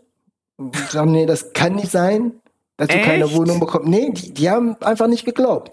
Und deswegen Weil- haben wir die Experimente gemacht. Okay, verstehe. Hm. Die haben mir einfach nicht geglaubt. Ich habe erzählt, ich krieg keine Wohnung. Hm. So. Und dann kam einer auf die Idee und fragte mich, Alan, warum kaufst du nicht? Ich, ja, kaufen? In Deutschland? Darf ich das überhaupt? Ja, warum nicht? warum nicht? Ja. Okay, dann habe ich mir gedacht, ja, weil unsere Tochter ist jetzt geboren, na, wir leben jetzt schon fast ja, ein Jahr in der Wohnung. Langsam, langsam wird sie auch klein und nur daran zu denken, dass ich wieder auf Wohnungssuche gehen werde, da habe ich Bauchschmerzen bekommen. So, und der Kollege hat mir dann ein bisschen gezeigt, wie es geht. Er sagt, das ist genau dasselbe wie Mieten, aber du kaufst. Du, musst, du suchst nach denselben Prinzipien. Ne? Du möchtest eine Wohnung kaufen, du suchst dir ein Stadtviertel, du suchst dir eine Wohnung und du fährst dahin, du guckst dir das an, wenn es passt, dann läufst du zur Bank, die Bank überprüft alles, wenn es passt, dann kaufst du die. Das haben wir dann gemacht und wir waren dann bei der ersten Besichtigung für einen Kauf. Das Gefühl, das ich dort bekommen habe, ich hatte noch nichts unterschrieben, aber das, nur das Gefühl, nur wie ich dort wahrgenommen wurde, machte mir klar, das musst du machen. So wie ich dort wahrgenommen wurde. Und danach, na, ich habe mir die erste Wohnung angeguckt, wir sind zur Bank gelaufen, wie ich dort auch wahrgenommen wurde. Da habe ich mir gedacht, hier stimmt irgendwas nicht. Ich bin doch immer noch der schwarze Alain. Ich bin doch ja. es, ist doch nichts anders. Hm. Aber die Wahrnehmung war eine ganz andere. Eine ganz andere. Und ich habe geschrieben für Wohnungen in allen Stadtvierteln. Da habe ich immer eine Rückmeldung bekommen. Hm. Und immer sehr nett formuliert. Ich habe meine Telefonnummer hinterlassen. Ich wurde angerufen. Hm. So. Und waren das die gleiche Art von Unterlagen? Also ich sag jetzt, ich frage das, weil, also ich weiß nicht, was man da für Unterlagen schickt. Ne? Schickt man bei einem Wohnungskauf die gleichen und sagt dann vielleicht auch, also manchmal muss man ja auch ein, äh, ein Bewerbungs, so ein ähnlich wie so eine Bewerbungsmappe abschicken, ne, dass man sieht, wer ist das und hat vielleicht sogar ein Foto. War das in dem Fall auch der Fall? Nee, damals für die Vermietung. Mhm. Da haben wir keine Unterlagen geschickt. Ah ja, okay. Ja, man, man, hat höchstens eine Selbstauskunft irgendwann ausgefüllt. Ja. Aber sehr selten sind wir zu dem Punkt gekommen, wo ich eine mhm. Selbstauskunft ausfüllen sollte. Mhm. Manchmal war entweder keine Rückmeldung oder direkt nach der Besichtigung hieß es, wir melden uns, dann kam keine Rückmeldung. Mhm. Oder wir haben die Selbstauskunft ausgefüllt und trotzdem eine Absage bekommen. Mhm. So, bei dem Kauf ist man genau dasselbe, man kommt da an, guckt sich es an und sagt, man hätte Interesse. Und dann kriegt man die Unterlagen vom Verkäufer. Mhm. Und damit geht man dann zur Bank. Mhm. So. Und das haben wir gemacht und das hat, das war anders. Dann haben wir dann weiter gesucht, weil das, was wir direkt gesehen haben, am Anfang war das erstmal, wir versuchen, wir gucken, wie das ist. Wir haben gesehen, es funktioniert. Und erst dann hatten wir dann Ansprüche. Ne? Dann haben wir dann entschieden, wo wir dann, wo wir wohnen wollen, wie das auszusehen hat und so weiter. Und am Ende haben wir dann unsere erste Wohnung gekauft, wo wir dann eingezogen sind. Sogar vorher, nach, der, nach den ersten Besichtigungen, war mir klar, ich werde in meinem Leben in Deutschland, ich hoffe, Gott hilft mir dabei, nie wieder irgendwo als Mitinteressant stehen. Mm. Wow. Und ich müsste anders machen. Ich würde noch weitergehen. Ich möchte auf der anderen Seite sein. Das heißt, ich möchte derjenige sein, der, der da steht. Genau. Und die Leute kommen und fragen, kann ich deine Wohnung haben? Hm. Und ich habe mich dann ab dem Zeitpunkt, wo mir das alles klar wurde, ich habe mich dann mit dem mit der Materie beschäftigt, wie immer Gas gegeben, richtig Gas gegeben. Alle YouTube-Videos, die es damals zu dem Thema gab, habe ich konsumiert. Ganz viele Bücher gelesen, mit Leuten gequatscht weitergemacht und wow. dann hat noch jemand eine Rolle gespielt, ein Arbeitskollegen, mein Chef damals erzählte mir, Alain, ich habe hier einen Kollegen, der ist ja, der ist ein bisschen älter, der, der mein äh, damaliger Chef, der erzählte mir, ja, der hat hier jemanden, der kauft jedes Jahr eine Wohnung. Und das hat er mehrere Jahre gemacht und jetzt hat er ein Portfolio von mehreren Wohnungen. Dann habe ich einfach nur gesagt, die Geschichte, die die spricht mich irgendwie an das möchte ich auch. Und das habe ich tatsächlich auch gemacht. Mm. Ich habe in einem Zeitraum von sechs, sieben Jahren jedes Jahr eine Wohnung gekauft, jedes Jahr eine Wohnung gekauft und irgendwann ein Haus mit sieben Wohnungen gekauft. Und What? okay, wait. Das müssen wir jetzt mal ein bisschen runterbrechen hier. Also die erste Frage, die ich habe, ja. war, deine Kollegen haben gesagt, hey, kauf doch. Und da habe genau. ich zuerst gedacht, okay, du musst ja auch bestimmt gut verdient haben, um damit jemand so etwas vorschlägt, weil man verdient jetzt nicht irgendwie, weiß ich nicht, nicht mal 2000 Euro und denkt an Wohnungskauf, ne? Von daher ist meine Annahme, dass du wahrscheinlich sehr gut verdient haben musst. Und dann frage ich mich, wow, zum einen, als er auf Mietsuche war, finde ich das krass, dass die ihm trotzdem abgesagt haben, weil der ja scheinbar gut verdient hat. Und er muss dann aber auch so gut verdient haben, dass er sich dann eine Wohnung kaufen kann. Oder ist das eine falsche Annahme? Es ist so, bei der Vermietung. Manchmal kommst du nicht mal zu dem Punkt, dass derjenige wissen möchte, was du verdienst. Mhm. Und manch, auch wenn du dahin kommst, manchmal spielt das keine Rolle, wie viel du verdienst. Derjenige sagt einfach, du kriegst meine Wohnung nicht. Ja. Warum? Ich vermiete nicht an Schwarzen, fertig. Mhm. Auch ob du Millionär bist oder nicht, mhm. kann, ist nicht immer so, kann vorkommen. Ja. Bei dem Verkauf, bei dem Verkauf spielt das keine Rolle. Derjenige, der möchte einfach nur verkaufen. Weil du musst dir das vorstellen. Vermietung, zehn Leute bei der Besichtigung. Kauf, drei Leute oder zwei. Mhm. Das heißt, derjenige, der verkaufen möchte, der möchte verkaufen und vielleicht gibt's nicht viele, die kaufen wollen, deswegen kann er nicht anfangen, da wählerisch zu sein. Mhm. Der möchte einfach nur verkaufen. Na, natürlich ist jetzt ein bisschen anders als vor 13, 14 Jahren. Ja, aber das war schon erstmal der Unterschied. Ne? Derjenige, der vermieten möchte, manchmal kommst du nicht zu dem Punkt, dass er sich deine Unterlagen angucken möchte. Und bei derjenigen, bei demjenigen, der verkaufen möchte, der braucht deine Unterlagen nicht. Die Bank oder der Vermittler guckt sich deine Unterlagen. Mhm. Na, der braucht nur, dass du eine Bestätigung bringst, die besagt, dass du kaufen kannst, dass du genug finanzielle Mittel hast. Das ist eine. Das mhm. andere ist, viele denken das immer. Man muss viel verdienen, um eine Wohnung kaufen zu können. Das stimmt nicht. Ja. Mhm. Und viel verdienen ist auch relativ. Mhm. Mit 2000 Euro kann, weil du zahlst eine Miete. Die Miete zahlst du so oder so. Ja. Das heißt, du kannst auch eine Wohnung kaufen, die eine Rate an die Bank hat, die genauso hoch ist wie deine Miete. Mhm. Möglich, na, möglich. Nicht, dass das immer funktioniert. Das ist dann das, was wir dann äh, in unserer Agentur machen, na, dass wir die, dass wir die Leute dann vorbereiten, dahin zu kommen. Na, mhm. man, man steht nicht heute auf und sagt, ich kaufe morgen eine Wohnung. Nein. Mhm.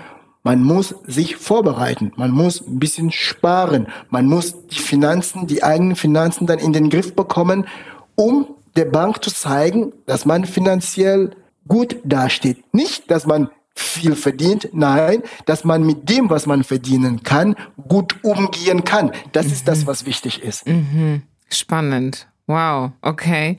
Und wie hast du das gemacht? Weil ich muss auch da wieder sagen, es hört sich so einfach an. Oh, ich habe mir jetzt eine Wohnung angeschaut und ich habe die gekauft. So, okay. Und dann habe ich innerhalb von sechs Jahren jeden, jedes Jahr eine Wohnung gekauft. Hä? Wie geht das? So der normale Bürger denkt sich, okay, da läuft irgendwas schief. Der, der, der hat irgendwie Vitamin B gehabt und äh, wie auch immer. genau, deswegen führen uns auch gerne mal durch den Prozess, damit wir das so ein bisschen zumindest besser verstehen können, wie, wie umsetzbar das ist. Möglich, oder anders gesagt, es gibt Grundvoraussetzungen. Mhm. Wenn man in Immobilien entweder investieren möchte oder sich eine Immobilien anschaffen möchte, selber bewohnen. Es gibt Grundvoraussetzungen. Wenn die erfüllt sind, dann muss man einfach nur die gute Immobilie finden, suchen und finden. Mhm. Man muss einen Job haben, am besten der unbefristet ist. Mhm. Man muss entweder eine unbefristete Aufenthaltsgenehmigung in Deutschland haben oder im besten Fall den deutschen Pass haben. Mhm. Das sind die beiden Grundvoraussetzungen. Ja, ist ja erstmal nicht so viel, ne? Richtig. Und dann kommt dazu, dass was das, was ich eben gesagt habe, wenn man dann Geld verdient, man muss der Bank beweisen, dann, dass man gut mit dem Geld umgehen kann. Mhm nicht unbedingt zwei Handys finanzieren, nochmal einen Fernseher finanzieren, nochmal die Küche finanzieren und alles auf Rate zahlen. Nee, das, das sieht die Bank ungern. Das mm. möchte die Bank nicht sehen. Das heißt, auch wenn ich 2000 Euro verdiene und ich kann richtig gut mit meinen 2000 Euro umgehen, dann kann ich dich, na, kann ich dann das bei der Bank präsentieren und sagen, hier habe ich einen guten Kunden, der verdient 2000 Euro, der hat keine Schulden, der hat in den letzten Jahren so viel gespart, und er möchte für, ich sage irgendwas, hunderttausende Wohnung, eine kleine Wohnung kaufen, das kann funktionieren. Mhm. mhm. Das heißt, ganz wichtig ist, man muss sich mit den Themen beschäftigen. Und das ist das, was ich jetzt in der Community dann immer wieder dann erzähle, ne, mhm. auf Veranstaltungen, wir erzählen den Leuten, man muss nicht unbedingt viel verdienen, aber man muss mit dem, was man verdient, gut umgehen können. Und wenn es funktioniert, dann kann man dann gucken, nicht jeder kann sich 15 Wohnungen anschaffen. Das ist klar. Mhm. Na, nicht mit jedem Gehalt ist es möglich. Aber eine Wohnung oder zwei zu kaufen, ist für den Normalverdiener in der Regel möglich. Natürlich, wenn Leute jetzt auf mich schießen und sagen, alle, das ist Quatsch, das geht nicht mehr, die Zinsen sind gestiegen. Mhm. Klar, die Zinsen sind gestiegen, aber es gibt immer wieder Mechanismen, Strategien, mhm. die dazu helfen, sowas zu machen. Mm. Und das ist genau das, was wir dann in unserer Agentur machen. Mhm. Ja, und man muss ja auch darüber nachdenken, dass wir in Zyklen leben in dieser Welt. Ne? Also wir Richtig. haben ja immer Seasons so von hoch und wieder Hochkonjunktur und so weiter. Ne? Dann geht's mal wieder runter. Man muss halt auch schon auch darauf achten. Und genau. wie du gesagt hast, es gibt ja auch die Form des Anlegens. Ne? Das ist ja auch immer so ein Thema mit Geduld, ne? Gucken, in welcher Zeit legt man an, zu wann erwartet man auch einen Output dann. Und genau. das, das dauert dann eben auch alles mit der Zeit. Ne? Finde ich sehr spannend. Also ich finde, finde es super schön auch zu verstehen, dass das alles nicht so weit entfernt ist von dem Normalbürger, der Normalbürgerin. Ne? Man denkt ja immer, Immobilien, oh Gott, das ist gleich so ein Riesending. Das macht man dann irgendwie, wenn man keine Ahnung wie alt ist oder keine Ahnung wie viel angespart hat oder keine Ahnung wie viel man verdient. Und du machst es hier so tangibel und greifbar, ne? Genau. Genau, genau. Schön zu sehen, dass genau. das machbar ist. Gerade auch für Menschen, die jetzt zum Beispiel nicht einen deutschen Pass haben, ne? Du hast gesagt, man braucht zum Beispiel nur die unbefristete Aufenthaltsgenehmigung. Richtig, das ist, das ist ein K.O.-Kriterium. Mhm. Von 100 Banken in Deutschland gibt es vielleicht zwei oder drei, die in gewissen Fällen eine Ausnahme machen können um einen zu finanzieren, der keine unbefristete Aufenthaltsgenehmigung hat. Aber in der Regel ist es K.O.-Kriterium. Ne? Mhm. 98 bis 99 Prozent der Banken verlangen mindestens diese unbefristete Aufenthaltsgenehmigung, für, mhm.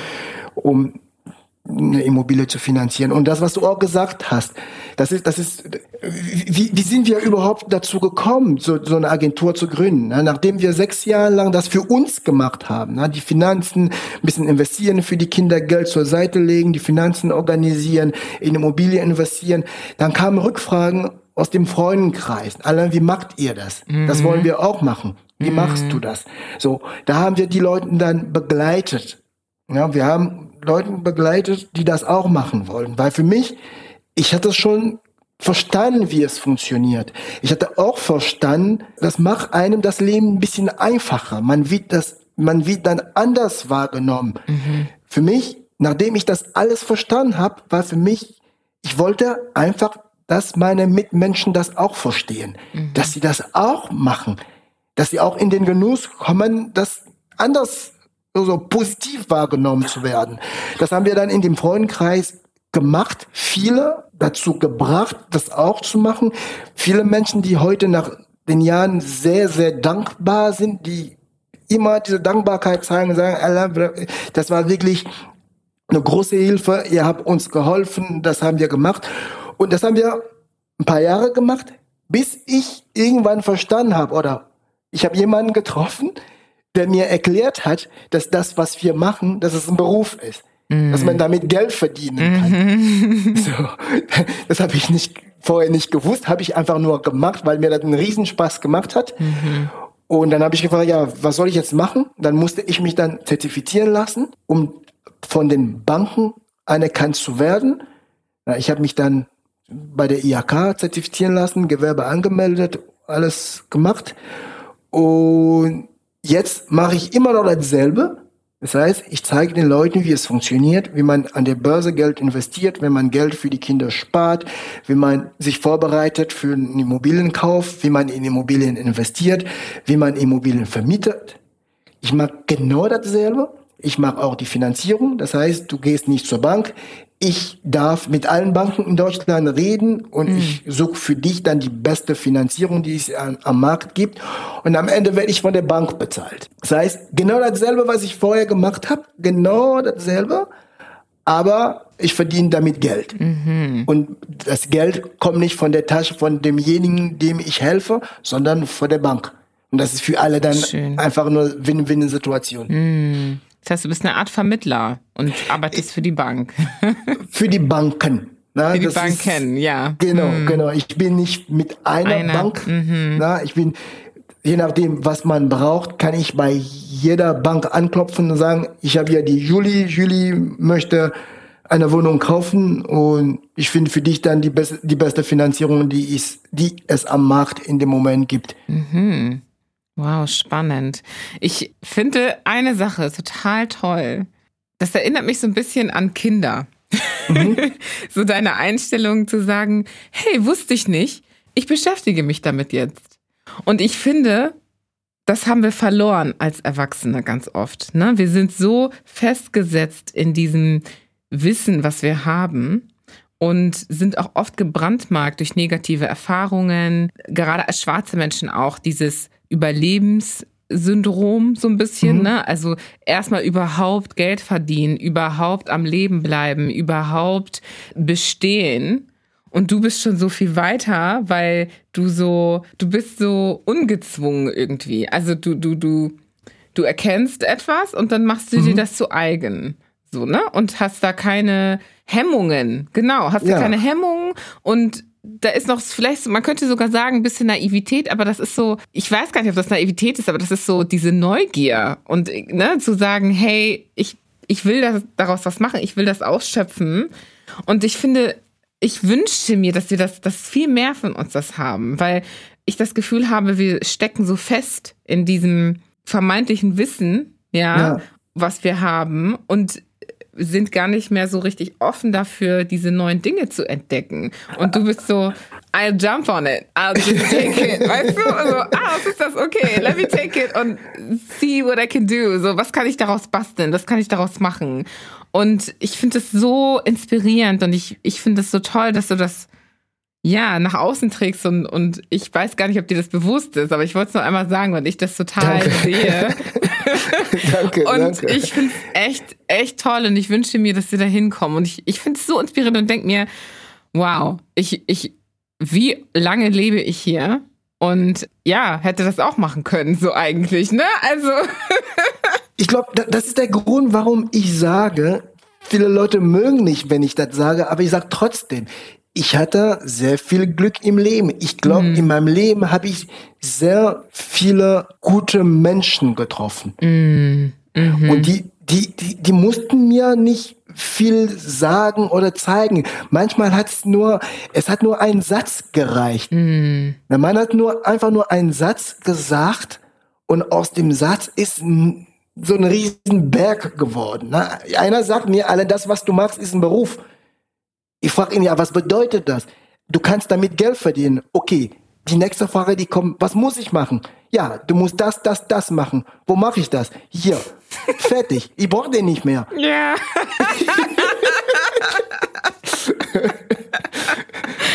wow. Fertig. Ja aber ich behalte den immer im Hinterkopf und jedes Mal, wenn ich den treffe, dann bedanke ich mich. Mm. Oder genau dasselbe. Ich war mit dem Studium fertig, ich war scheinfrei. Ich stehe da, ich sage, okay, ich schreibe jetzt Abschlussarbeit, dann gut ist. Dann sagt mir der eine, äh, was glaubst du, dass du jetzt machen willst, wenn du jetzt deine Abschlussarbeit schreibst? Du warst noch nie in einem Unternehmen in Deutschland. Wo willst du arbeiten? Mm. Na, hä? Wie kommst du drauf? Ja, du musst ein Praktikum machen. Was? Praktikum? Ja. Fertig. Mehr braucht er nicht sagen. Dann, bin ich auf, dann gehe ich auf die Suche. oh, Siehst du, toll. hätte ich den Menschen nicht getroffen, ja. Hätte ich die Abschlussarbeit geschrieben, dann hätte ich bestimmt, keine Ahnung, jahrelang nach einem Job gesucht. Mhm. Na? Genau dasselbe. Mhm. Ich finde keine Mitwohnung. Alter, wieso kaufst du nicht? Dann frage ich ihn, ja, wie geht das? Ja, du musst das, das, das machen. Danke, tschüss, dann mache ich den Rest alleine. Ja, dieser ne? Tatendrang, das finde ich halt so toll, ne? dass du dich da nicht durch andere Gedanken hast ablenken lassen oder auf genau. einen anderen Weg hast bringen lassen. Du hast gesagt, okay, ich habe hier eine neue Information und ich agiere basierend auf dieser Information und ich sehe auch da wieder, du hast vorhin gesagt, dass Aufgeben gar nicht so dein, also es ist nicht in deinem Wortschatz. Ne, und genau. spiegelt sich ja total wieder in deinen, in den Taten, die du vollzogen hast. Du bist einfach nach vorne gegangen. Ne, hast gesagt, genau. so, weiter geht's.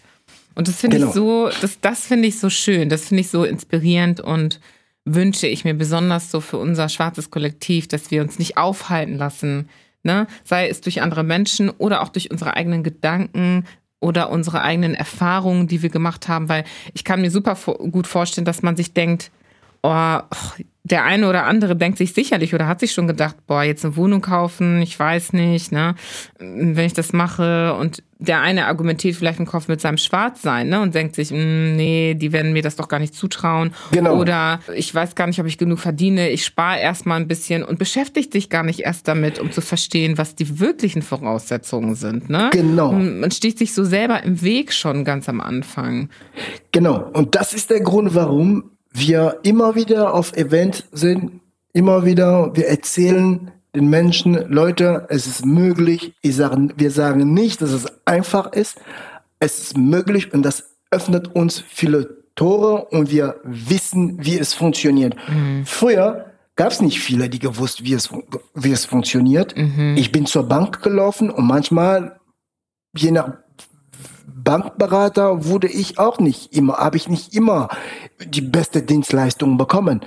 Mhm. Aber heute ist es anders. Heute sage ich, Leute, ihr, ihr braucht nicht mal zur Bank. Ich mache das alles. Ich mhm. rede mit allen Banken für dich. Ich zeige dir eins zu eins, wie es funktioniert. Wir haben eine Community von Leuten, die in Immobilien investieren, die die wissen ganz genau, die brauchen mich nur einfach anrufen, egal was für ein Problem die haben, die rufen mich an. Sie sind sich sicher, das Problem habe ich schon gehabt, aber ich sag denen, du musst das, das, das, das, das machen, fertig. Hm, wow. Na, und, und es funktioniert. Und wir, wie gesagt, das Know-how ist vorhanden, die Kontakte sind vorhanden und unser Ziel ist jetzt einfach nur, dass die Menschen, dass unsere Mitmenschen, dass in der Community, dass die Leute wissen, dass die einfach nicht Sonntagnachmittag zu Hause sitzen und sich denken, boah, eine Wohnung kaufen. Ich habe im Internet gelesen, man braucht 30.000 Euro Eigenkapital. Die 30.000 mhm. habe ich nicht. Ja, deswegen pff, erledigt. Jetzt was anderes machen. Mhm. Nein, stimmt nicht. Einfach mit den Menschen sprechen, die Ahnung haben und dann finden wir schon eine Lösung. Wenn ich dir sage, geht nicht, dann werde ich dir sagen, warum es nicht geht und was du machen kannst, damit es funktioniert.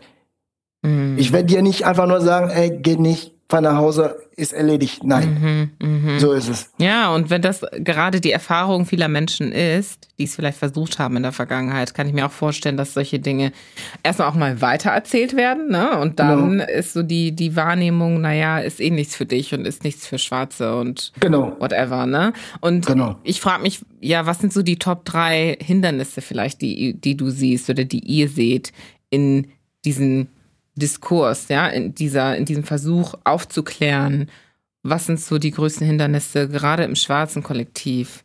Ja, die Hindernisse. Ich glaube, es wird zu wenig über die Themen gesprochen. Mhm. Die Themen sind weit, weit weg. Mhm. Das, das gehört noch nicht zu die, wie soll ich sagen, du hast es auch schon sehr schön gesagt, ne? diese Leute sind verfangen im, ja, ich, die, die Leute sind im Überleben-Modus. Die mhm. Leute leben nicht. Die Leute überleben in Deutschland. Ja, viele Menschen sind nur, oh, zum Glück habe ich da in dieser Ecke eine Mitwohnung bekommen. Ja, ich wohne dort, ich gehe arbeiten und zahle meine Miete und gut ist. Nein. Mhm. Wir gehen, wir gehen arbeiten. Wir verdienen Geld, wir zahlen Steuern. Und mit dem Geld, was wir verdienen, kann man viel mehr machen Mhm. Als, nur, als nur Miete zahlen und ein bisschen essen und überleben. Mhm. Nein. Das heißt, wir müssen einfach nur leben. Wir müssen Sachen ausprobieren. Mhm. Ja, das ist das eine. Das andere ist, ich, ich, ich sehe das auch, wenn wir auf Veranstaltungen sind. Weil wir haben, wir machen das, ne? egal was für Veranstaltungen, auch Fußballspieler, dann stehen wir da und wir reden über solche Themen. Und wir versuchen diese Themen irgendwie so, so einfach wie möglich darzustellen. Ja, weil viele denken immer, ich muss mich einziehen, ich muss einen Termin bei der Deutschen Bank machen. Termin ist pünktlich Montag um 9 Uhr. Dann nehme ich einen Tag frei, dann komme ich da ein, dann bittet mir der Bankberater vielleicht Kaffee, dann sitzen wir da. Dann, das ist uns, das ist zu ernst. das wollen wir nicht. Wir wollen das einfach nur so einfach wie möglich. Sonntagabend Zoom, dann reden wir über die Themen. Weil die Leute müssen darüber reden. Viele in der Community reden nicht über solche Themen. Mm. Oder die laufen irgendwo hin und unterschreiben Sachen, die sie nicht verstehen. Mm, mm und packen das irgendwo in den Koffer und schmeißen es weg und wollen nicht mehr drüber nachdenken. so, dagegen wollen wir vorgehen. Sagen, ey Leute, das sind wichtige Themen. Aber trotzdem, wir müssen darüber reden. Mhm. Und wir müssen sehr oft darüber reden. Wenn man Kinder hat, ja, muss man für die Kinder Geld zur Seite legen. Es spielt keine Rolle, wie viel. Lass es 10 Euro sein, lass es 20 Euro sein. Aber was machen? Mhm. Ja, und das ist dann, na, wie gesagt, die, das sind dann die Hindernisse die wir im Moment sehen. Aber wie gesagt, für mich ist es so, Hindernisse interessieren mich in der Regel nicht. gibt gar ich, keine. Hindernisse ist das ein Wort. Die, die gibt es, die gibt es. Aber für mich, ich, ich mache einfach weiter. Mhm. Ich, ich mache weiter. Wir, wie gesagt, wir treten auf Veranstaltungen auf, wir erzählen genau dasselbe. Wir erzählen, wir waren dieses Jahr, ich weiß nicht, auf, wir waren vor zwei Wochen in Frankfurt. Phenomenal Woman, das ist auch eine Veranstaltung für Empowerment, für uns. Wir sagen immer Empowerment durch Finanzen. Mhm. Ja, eine Woche vorher waren wir auch in Frankfurt Afro-Messe. Mhm. Dort auch Empowerment, Empowerment für uns durch Finanzen. wie, gesagt, wir versuchen das Thema so, wir versuchen das Thema so nah wie möglich an unsere Leute zu bringen, dass die wissen, ich muss nicht 10.000 Euro im Monat verdienen, um Geld zur Seite für meine Kinder zu, anzulegen oder um an der Börse zu investieren mhm. oder um mit den Gedanken zu spielen, irgendwann eine Wohnung zu kaufen. Nein, ich kann das jetzt heute schon vorbereiten, auch wenn ich noch nicht 100 Prozent bereit bin. Nein, ich kann mich heute schon vorbereiten und in einem oder in zwei Jahren ist es soweit. Mhm. Mhm. Wow, wow. Du hast gerade gesagt, finanzielle Bildung, ne? dass das genau. ja dein Weg ist oder auch dein Ziel, deine Motivation ist. Wenn du sagst finanzielle Bildung, sprichst du davon, von dem, was du vorhin kurz angerissen hast, nämlich einfach zu verstehen, was kann ich mit meinem Geld tun und wie gehe ich mit meinem Geld um oder steckt da noch mehr hinter? Es steckt noch ein bisschen mehr dahinter. Wir leben in Deutschland. Wir müssen verstehen, wie das alles in Deutschland funktioniert. Es gibt Themen, die so wichtig sind. Mhm. Es gibt Themen, mit denen ich mich, was ist eine Schufa? Das muss jeder wissen, was das ist. Mhm. Wann bekomme ich einen Schufa-Eintrag? Wenn ich einen Schufa-Eintrag bekommen habe, wann wird er gelöscht? Mhm. Zum Beispiel, an der Börse kann jeder investieren, aber nicht jeder versteht, wie es funktioniert. Was ist die Börse? Wie funktioniert die überhaupt? Mhm. Na? Zum Thema Versicherung. Nicht, dass ich irgendwo hinlaufe und mir wird erzählt, was für Versicherungen ich brauche. Nein, ich muss verstehen, welche es gibt und ich muss selber wissen, welche ich brauche. Mhm. Weil wenn der Bankberater mir erzählt oder der Versicherungsmakler, wenn er mir erzählt, was ich brauche, der verkauft mir dann was. Mhm. Ja, und das ist, das sind Themen, wir müssen uns mit den Themen beschäftigen. Und wenn wir uns mit den Themen beschäftigt haben, wenn wir die dann verstanden haben, dann können wir besser mit dem Geld umgehen, was wir verdient haben. Mhm. Und dann, das können wir auch unsere eigenen Kinder vermitteln, weil die werden die vergleichbare Herausforderungen haben. Mhm.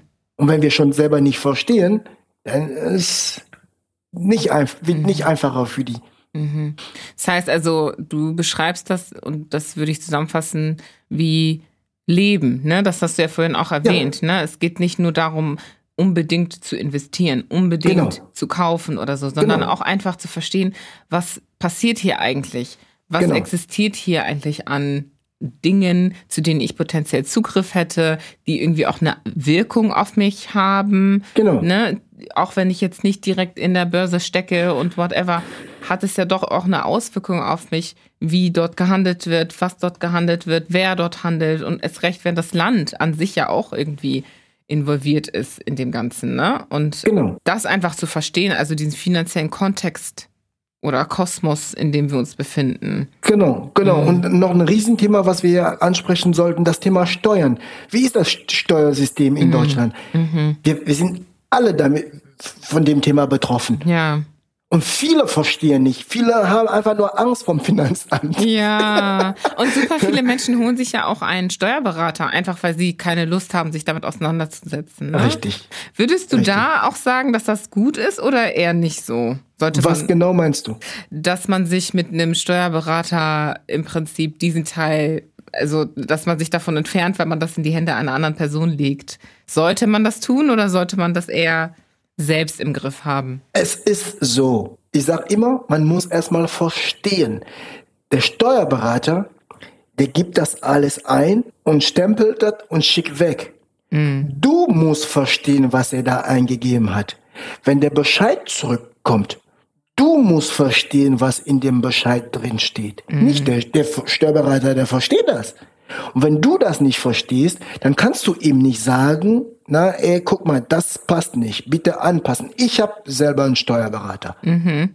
Warum habe ich einen Steuerberater? Weil es, ich mache schon ein bisschen viel. Mhm. Aber mir geht schon in den Bereichen, wo das schon richtig komplex wird. Ja. Und vielleicht kann ich das selber machen, aber nur die Tatsache, dass ein Stempel darauf steht, wo das Finanzamt sieht, dass es sieht, das ist ein Steuerberater, dann macht mir manchmal die Sache ein bisschen einfacher. Mhm. Aber ganz wichtig, ob Steuerberater, ob mit Steuerberater oder ohne, ganz wichtig ist, dass du verstehst. Es gibt viele Menschen in Deutschland, die keine Steuererklärung abgeben. Mhm. Viele. Viele ja. in der Community, die, die arbeiten schon fünf Jahre, haben noch nie eine Steuererklärung abgegeben. Ich sage, das ist Bullshit, Leute. Das kostet dich keine zehn Minuten. Das ist im Schnitt 1000 Euro jedes Jahr, dass du vielleicht zurückbekommen könntest. Mm. Machst du aber keine Steuererklärung, kriegst du nichts zurück. Mm. Ja, für mich, ich lege einen Riesenwert auf das Verstehen. Und das ist der Grund, warum ich auch mit ganz vielen Studenten arbeite. Ich sammle, wir haben so in der Regel so Zoom-Meetings, wo ich denen einfach die Sachen erzähle. Warum? Weil ich möchte, dass die das im Kopf behalten, dass sie das irgendwie sehr nah im Kopf haben, dass sie wissen, es gibt das, das, das, das kann man machen. Die müssen das jetzt nicht machen. Mhm. Aber dass die wissen und dass die verstehen, wie das funktioniert. Mhm. Dass die verstehen, wie ein Steuersystem in Deutschland funktioniert. Viele sagen, ist kompliziert, ist nicht einfach, ist kompliziert. Klar ist es kompliziert. Man muss auch kein Steuerberater werden, aber du musst zumindest Einnahme, Ausgabe, Steuer verstehen und dann gut ist. Mhm. Und auch da, ne, wo, wo das Geld hingeht, was man, was man ausgibt. Genau. Ja, das sind auch da wieder diese Themen des Lebens eigentlich, ne? Es geht ja. gar nicht um ein Spezialwissen, sondern ja, Dinge, die man einfach fürs Leben braucht, so. Interessant. Ja, du machst das ja mit deiner Frau jetzt, also diesen finanziellen Bildungsteil insbesondere, aber eben auch die Unterstützung mit den Immobilienkäufen und so weiter. Wie ist das denn für dich auch oder für euch, das als Paar zu machen? Also erstmal, wie ist so das Day-to-Day? -Day? Und was sind vielleicht auch Vor- und Nachteile mit seinem Mann, seiner Frau, so ein Business aufzubauen? Das hat, wie du schon gesagt hast, Vor- und Nachteile. Ja. Aber das Erste, was ich sagen muss, wenn man mit den Gedanken spielt, ein Business aufzubauen, na, mit seiner Frau oder mit dem Partner oder mit der Partnerin zusammen, das, was ich sagen kann, ist als Erster, das muss ein Business sein, was aus Leidenschaft gemacht wird. Mhm. Das muss deine Leidenschaft sein, weil wenn es da nur ums Geld geht, dann könnte wirklich zu gewissen Zeitpunkten eng werden. Das könnte schwierig werden. Mhm. Warum? Weil wenn man ein Business hat mit dem Partner oder mit der Partnerin zu Hause, ist das das Hauptthema. Mhm. Mhm. Zu Hause redet man in der Regel fast nur drüber. Mhm. Für uns, das habe ich als Hobby, das, die, die Finanzthemen beschäftigen mich seit 20 Jahren. Ich liebe darüber zu reden. Mhm. Ich liebe über Börse, über Immobilie, über Investment, über Steuer. Ich liebe darüber zu reden. Meine Frau auch. Das heißt, wir können uns hinsetzen und zwei Stunden darüber quatschen. Mm, schön. Hat, keiner hat ein Problem damit. Mhm. Es funktioniert. Manchmal sagen sie, okay, jetzt stopp mit dem Quatsch. Jetzt lass uns irgendwelche Quatschthemen reden. genau, das, das ist, das ist eine, das hat, man hat immer so Gesprächsstoff. Gesprächsstoff ja. Immer. Mhm. Na, man hat immer. Und deswegen sage ich, man muss vorsichtig sein, weil wenn es nur ums Geld geht, wenn es nur um Arbeit geht, dann könnte das zu Probleme führen, ne? dass man die Arbeit zu Hause hat. Für uns mhm. ist es normal. Wir haben die, das ist für uns keine Arbeit. Mhm. Das macht einen Riesenspaß. Deswegen machen wir das. Was für einen Vorteil hat das auch noch? Das bringt das Paar noch richtig stark zusammen. zusammen. Ja. Na, weil wie bereits erwähnt, man hat immer Gesprächsstoff. Na, man mhm. hat immer. Und es kommt manchmal vor, na, wie man das weiß, in einem Paar gibt es Zeitpunkte, wo man ein bisschen Streit hat. Mhm. Ja, wo der eine sagt, ich, nee, heute rede ich nicht mehr mit dir. so. so. Wenn meine Frau zu mir sagt, oder der Meinung ist, sie möchte heute nicht mehr mit mir reden, sie hat keine Chance. Wenn die Bank sich meldet, weil eine Rückmeldung für einen Kunde vorliegt, ja, sie muss mit mir reden. ob, sie, ob sie das will oder nicht, mhm. muss mit mir reden. Und wenn sie Pech hat, dann ist es eine positive Rückmeldung, dann muss sie sich freuen. Bist du? Und, und dann, das, das ist dann der Vorteil. Ne? Mhm. Dann gibt's nicht, ich rede heute nicht mit dir, nein. Ah, schön. Was, hat, was gibt's noch für Vorteile? Das ist das. Ne? Das bringt zwei Leute wirklich fest zusammen und man hat immer was zu erzählen. Und Nachteil, wie gesagt, aufpassen, das muss etwas sein, was man aus Leidenschaft macht. Warum? Weil das bleibt das Hauptthema, auch wenn ihr im Bett liegt, na, dann kommt das Thema, dann mhm. denken sie, oh, mit dem Kunden so und so hat die Bank das, das, das, das gesagt. Was bedeutet das nochmal? Oder wie mhm. verstehst du das? Oder was sagst du dazu? Dann sagst du, oh, ich möchte jetzt schlafen. Mhm. und dann sagst, dann erzählst du sowas und dann ist man wieder 10, 15 Minuten mittendrin. Man muss sich mhm. unterhalten und darüber diskutieren und Lösungen finden. Aber wenn das eine Aufgabe ist, die man aus Leidenschaft macht, dann ist es kein Problem. Wenn das nicht der Fall ist, dann könnte das zu Problem werden. Mhm. Mhm. Ja, es muss ein Herzensthema sein, ne? Genau, genau. Ja, ja. Ja, spannend. Also ich, ich kann das total, also ich kann das sehr, sehr nachvollziehen, weil man sagt ja auch oft, ja, wenn man nach Hause kommt oder Mann, Frau, wer auch immer, man kommt nach Hause, dann macht man mal Stopp mit der Arbeit, ne? Genau. Und integriert das nicht zu Hause und am Abendesstisch oder wie auch immer. Aber wenn das von Herzen kommt und das eine Leidenschaft ist, wie du gesagt hast, es fühlt sich nicht an wie eine Arbeit, ne? Und genau. Ja, das muss man erstmal finden. Also ja, total schön für euch, dass das für euch so, so leidenschaftlich von beiden Seiten der Fall ist. Und wenn du dir mal so unsere Community anschaust, also unser schwarzes Kollektiv und dieses Thema ja generationelles Vermögen aufbauen und finanzielle Bildung, Herzensthemen in der Hinsicht. Was kannst du Leuten mitgeben, die sich das so anhören und denken, oh Mann, ich will rauskommen aus diesem ja, Überlebensmodus und ich will leben, ich will auch mein Leben selber gestalten, das in die Hände nehmen. Was kannst du denen so mitgeben als Tipps? Man muss sich einfach nur umgucken. Mit wem kann ich mich darüber unterhalten? Mhm. Mit wem kann ich darüber reden? Und dann, das ist der, das ist der Anfang. Erstmal darüber reden, weil das Problem ist, viele reden nicht drüber. Mhm. Mhm. Viele haben das irgendwie im Kopf, im Herzen, aber reden nicht drüber. Man muss erstmal reden und aufpassen, nicht mit irgendwem reden. Mhm. Am besten mit einem reden, der das vielleicht schon gemacht hat, der vielleicht versteht, wie es funktioniert.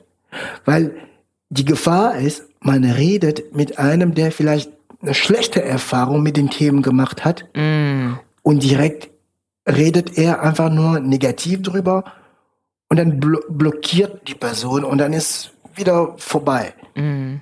Ich denke da jetzt zum Beispiel an deine Kollegen, ne? Meinst du die zum Beispiel? Also als du mit denen gesprochen hast, die haben dir ja auch eher Tipps gegeben und Türen Richtig. geöffnet durch ihr Feedback. Richtig. Mhm. Richtig. Warum? Warum habe ich mit denen geredet? Weil ich gesehen habe, der war schon Eigentümer, der hatte schon was gemacht, der hatte schon was gemacht. Mhm. Ich habe einfach nur mein Leid geäußert. Mhm. So und Glück gehabt, die haben mich eher in die Richtung geschickt. Es funktioniert. Es gibt Menschen, mit denen man redet und die schicken uns eher in die Richtung. Es funktioniert eher mhm. nicht. Oh ja, kann ich auch Lieder von singen. So.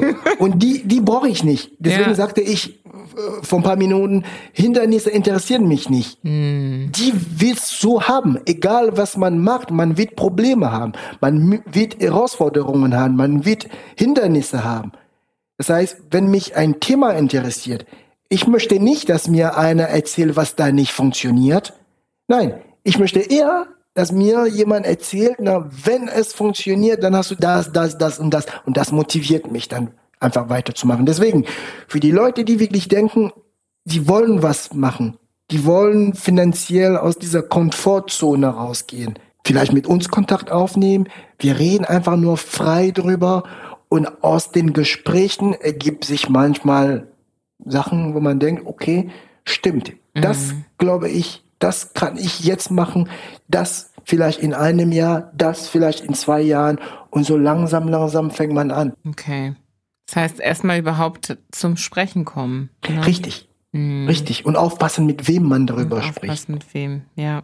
Ja, und das allein kann ja schon so viele Türen öffnen, weil ja. es ja einem auch, also gerade wenn man auf der Suche danach ist, nach jemanden ist, der einem eher die Türen öffnet, der einem eher das, den Horizont erweitert, genau. dann ist man da auch in der Lage, vielleicht, ja, ich will mal sagen, auszusieben oder zu identifizieren, wer ist wirklich gut für einen oder wer befindet sich in der eigenen Umgebung. Was sind das für Menschen? Sind das Menschen, die mir helfen, weiterzukommen oder sind das Menschen, die eher dazu beitragen, dass ich stagniere? Ne? Ja. Und das tut man identifizieren, wenn man mit denen spricht, tatsächlich auch. Ne? Richtig. Ne? Dann erkennt Richtig. man das. Hm. Richtig. Ja, finde ich super. Sonst noch was? Ja, du hast auch schon sehr schön beschrieben, ne?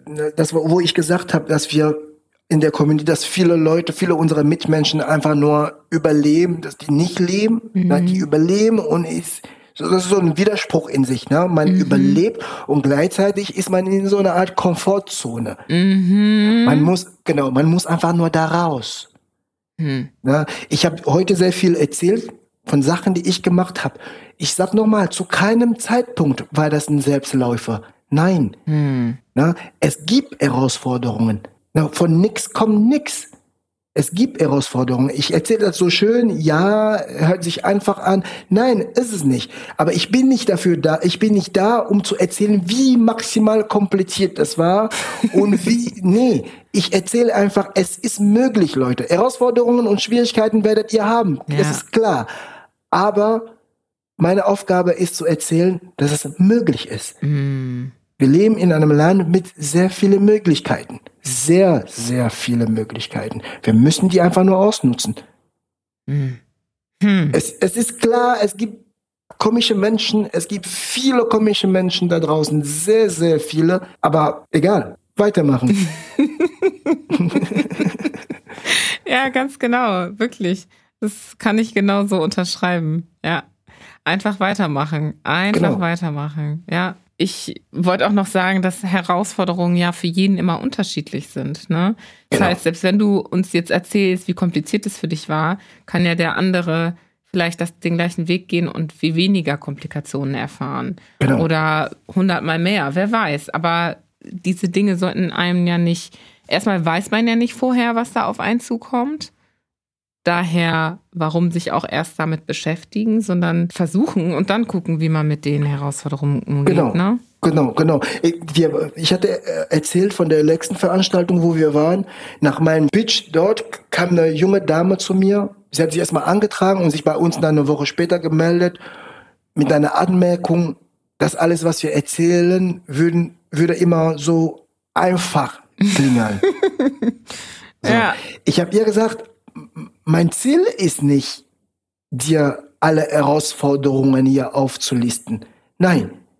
Mein Ziel ist auch nicht, dir zu sagen, dass alles total easy ist. Mhm. Nein. Mein Ziel, ich habe ein einziges Ziel, ist dir zu sagen, dass es möglich ist. Mhm. Und dir zu sagen, dass wenn du starten möchtest, dass du Leute hast, die dir dabei helfen können. Mehr ist es nicht. Mhm. Warum? Herausforderungen, sage ich nochmal, wirst du haben. Definitiv. Schwierigkeiten wirst du haben. Aber die sollten dich nicht davon abhalten, nach deinem Ziel zu suchen. Mhm. Das ist die Nachricht, die ich dann immer übergeben möchte. Ne? Das, mhm. Ich bin einfach nur dafür da, um dir zu zeigen, es ist möglich. Du kannst viele Sachen erreichen. Welche Schwierigkeiten wirst du dann haben?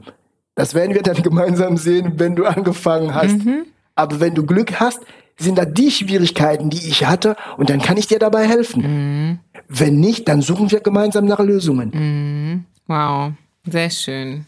Das sind doch auf jeden Fall Tipps, mit denen man arbeiten kann und ja, auf denen man aufbauen kann auch. Also genau. vielen, vielen Dank dafür, Alain. Das ja, hat auch total Spaß gemacht, dir zuzuhören. Ich finde das so inspirierend. Ich sag das schon die ganze Zeit. Also ich fühle mich richtig ja, wie sagt man, total angezündet. Das freut mich. und äh, mich damit auch näher auseinanderzusetzen, weil das ist wirklich, es sollte oder es ist Common Knowledge, ja, so Allgemeinwissen, was aber irgendwie den Ruf hat, nicht Allgemeinwissen zu sein. Genau. Und fände es schön, wenn wir das zumindest für unser Kollektiv ändern können. Also Und damit hast du auf jeden Fall einen ganz, ganz großen Beitrag dazu geleistet und tust du ja Dankeschön. sowieso in deinem Alltag. Vielen Dank. Dankeschön. ja, wir kommen jetzt auch schon zum Ende unseres Gesprächs und ich möchte dir natürlich auch meine sechs Blitzfragen stellen. Aber eine Sache wollte ich vorher noch fragen und zwar, würdest du etwas anders machen, was du bis jetzt so erlebt hast oder gemacht hast? Gibt es da irgendwas, wo du sagst, hey, okay, diese eine Sache, dann ne, wäre es vielleicht da schneller gegangen oder wie auch immer? Schwierig. Ich werde es nur mal sagen, ich habe sehr viel Glück im Leben gehabt. und ich glaube, die meisten große Entscheidungen, die ich in meinem Leben getroffen habe, waren in der Regel richtig. Mhm. Ich glaube, es gibt nicht viel, was ich anders machen würde. Ich würde zu 98 Prozent genau so machen. Warum? Weil auch das, was nicht direkt geklappt hat, daraus habe ich immer was gelernt. Mhm. Das heißt, auch wenn ich in, erstmal einen anderen Weg gegangen bin, dann hat es nicht funktioniert, dann bin ich nicht dann noch einen anderen Weg gegangen und dann hat es funktioniert. Das, was ich auf dem ersten Weg dann gesehen habe, hat mir dann geholfen, ein bisschen schneller danach zu kommen. Deswegen würde ich sagen, nicht viel. Zu 95 Prozent würde ich alles. Es sei denn, ich übersehe jetzt gerade was oder ich, mir fällt gerade was nicht ein, aber. Deswegen sage ich nicht 100 Prozent. Deswegen kürze ich die 5 Prozent daraus. Mhm. Ich würde sagen, zu 95 Prozent würde ich das alles genauso machen. Mhm. Okay. Ja, schön. Sehr, sehr cool. Dann steigen wir doch direkt mal in die Blitzfragen ein, würde ich sagen. Okay. Pommes oder Pizza? Boah, schwierige Frage. Pizza, weil man da mehr Auswahl hat. okay. Sicherheit oder Freiheit? Boah. Sicherheit oder Freiheit? Sicherheit. Mhm. Führen oder geführt werden? Definitiv führen. Feuer oder Wasser? Feuer. Ich kann nicht schwimmen. okay. Intelligent sein oder Einfluss haben? Intelligent sein. Afrikaner oder Deutscher? Komische Frage. Afrikaner. Standardfrage. so würde ich die ablegen. Aber danke, danke, danke. Das war's auch schon. Okay. Und aus, des, aus, aus, den Fragen kann man da was Konklusion ziehen aus den Fragen oder wie ist es? Nö, das ist einfach ein kurzer Deep Dive in dein, in deine Denke so ein bisschen. Okay. Aber ohne das zu werten. Okay, das ist die Antwort und die Fragen sind ohne Wertung, ohne gar nichts. Okay. Genau, genau. Okay, das, ist, okay, das kommt alles auf das an, was dein Filter ist und wie du das beantwortest. Okay. Aber okay. es ist auch einfach schön, kurz mal zu wissen, was du so auswählen würdest, wenn du nur diese eine Auswahl hättest. Ach so. Mhm. Okay, okay. genau. Ja, vielen Dank nochmal, Alice. Hat so viel Spaß gemacht und ich habe so viel gelernt. Das war gut. echt, echt nice. Und ja, ich freue mich sehr auf das Ergebnis und ich bin sehr gespannt auf das Feedback. Ich glaube, die werden wahrscheinlich die Leute die Türen einreißen und Fragen stellen, Fragen Gerne. stellen und Gerne. Wohnungen kaufen wollen. Gerne. Das soll auch so sein. Also Richtig. ich werde auch in den Shownotes festhalten, wie man dich erreichen kann, sich mit dir vernetzen kann vielleicht auch. Und ja, ich bin mir sicher, wir kommen auch so nochmal zusammen. Und äh, vielleicht können wir ja was Gemeinsames für die Community auf die Beine stellen. Definitiv, das mache ich gerne für die Community, wie gesagt, weil für uns oder für mich, das ist ein wichtiges Thema mhm. und das ist noch nicht verbreitet genug. Und unsere Aufgabe ist dann, dass jeder weiß, wie das hier abläuft, finanziell gesehen, mhm. was möglich ist und dass es Leute gibt, die dann zur Seite stehen können und helfen können, falls man da weiterkommen möchte. Mhm. Ja, ja, super. Cool. Ich danke dir nochmals, Alain. Danke auch.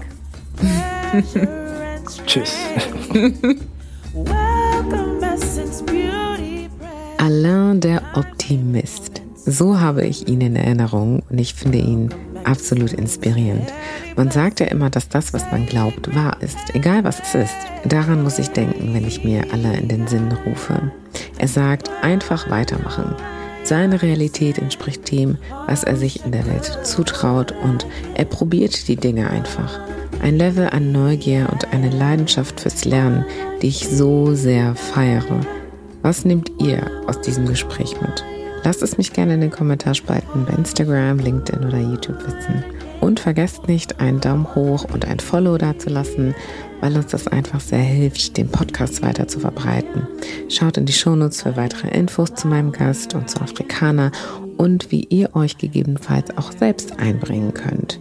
Also bis zum nächsten Mal bei Afrikaner.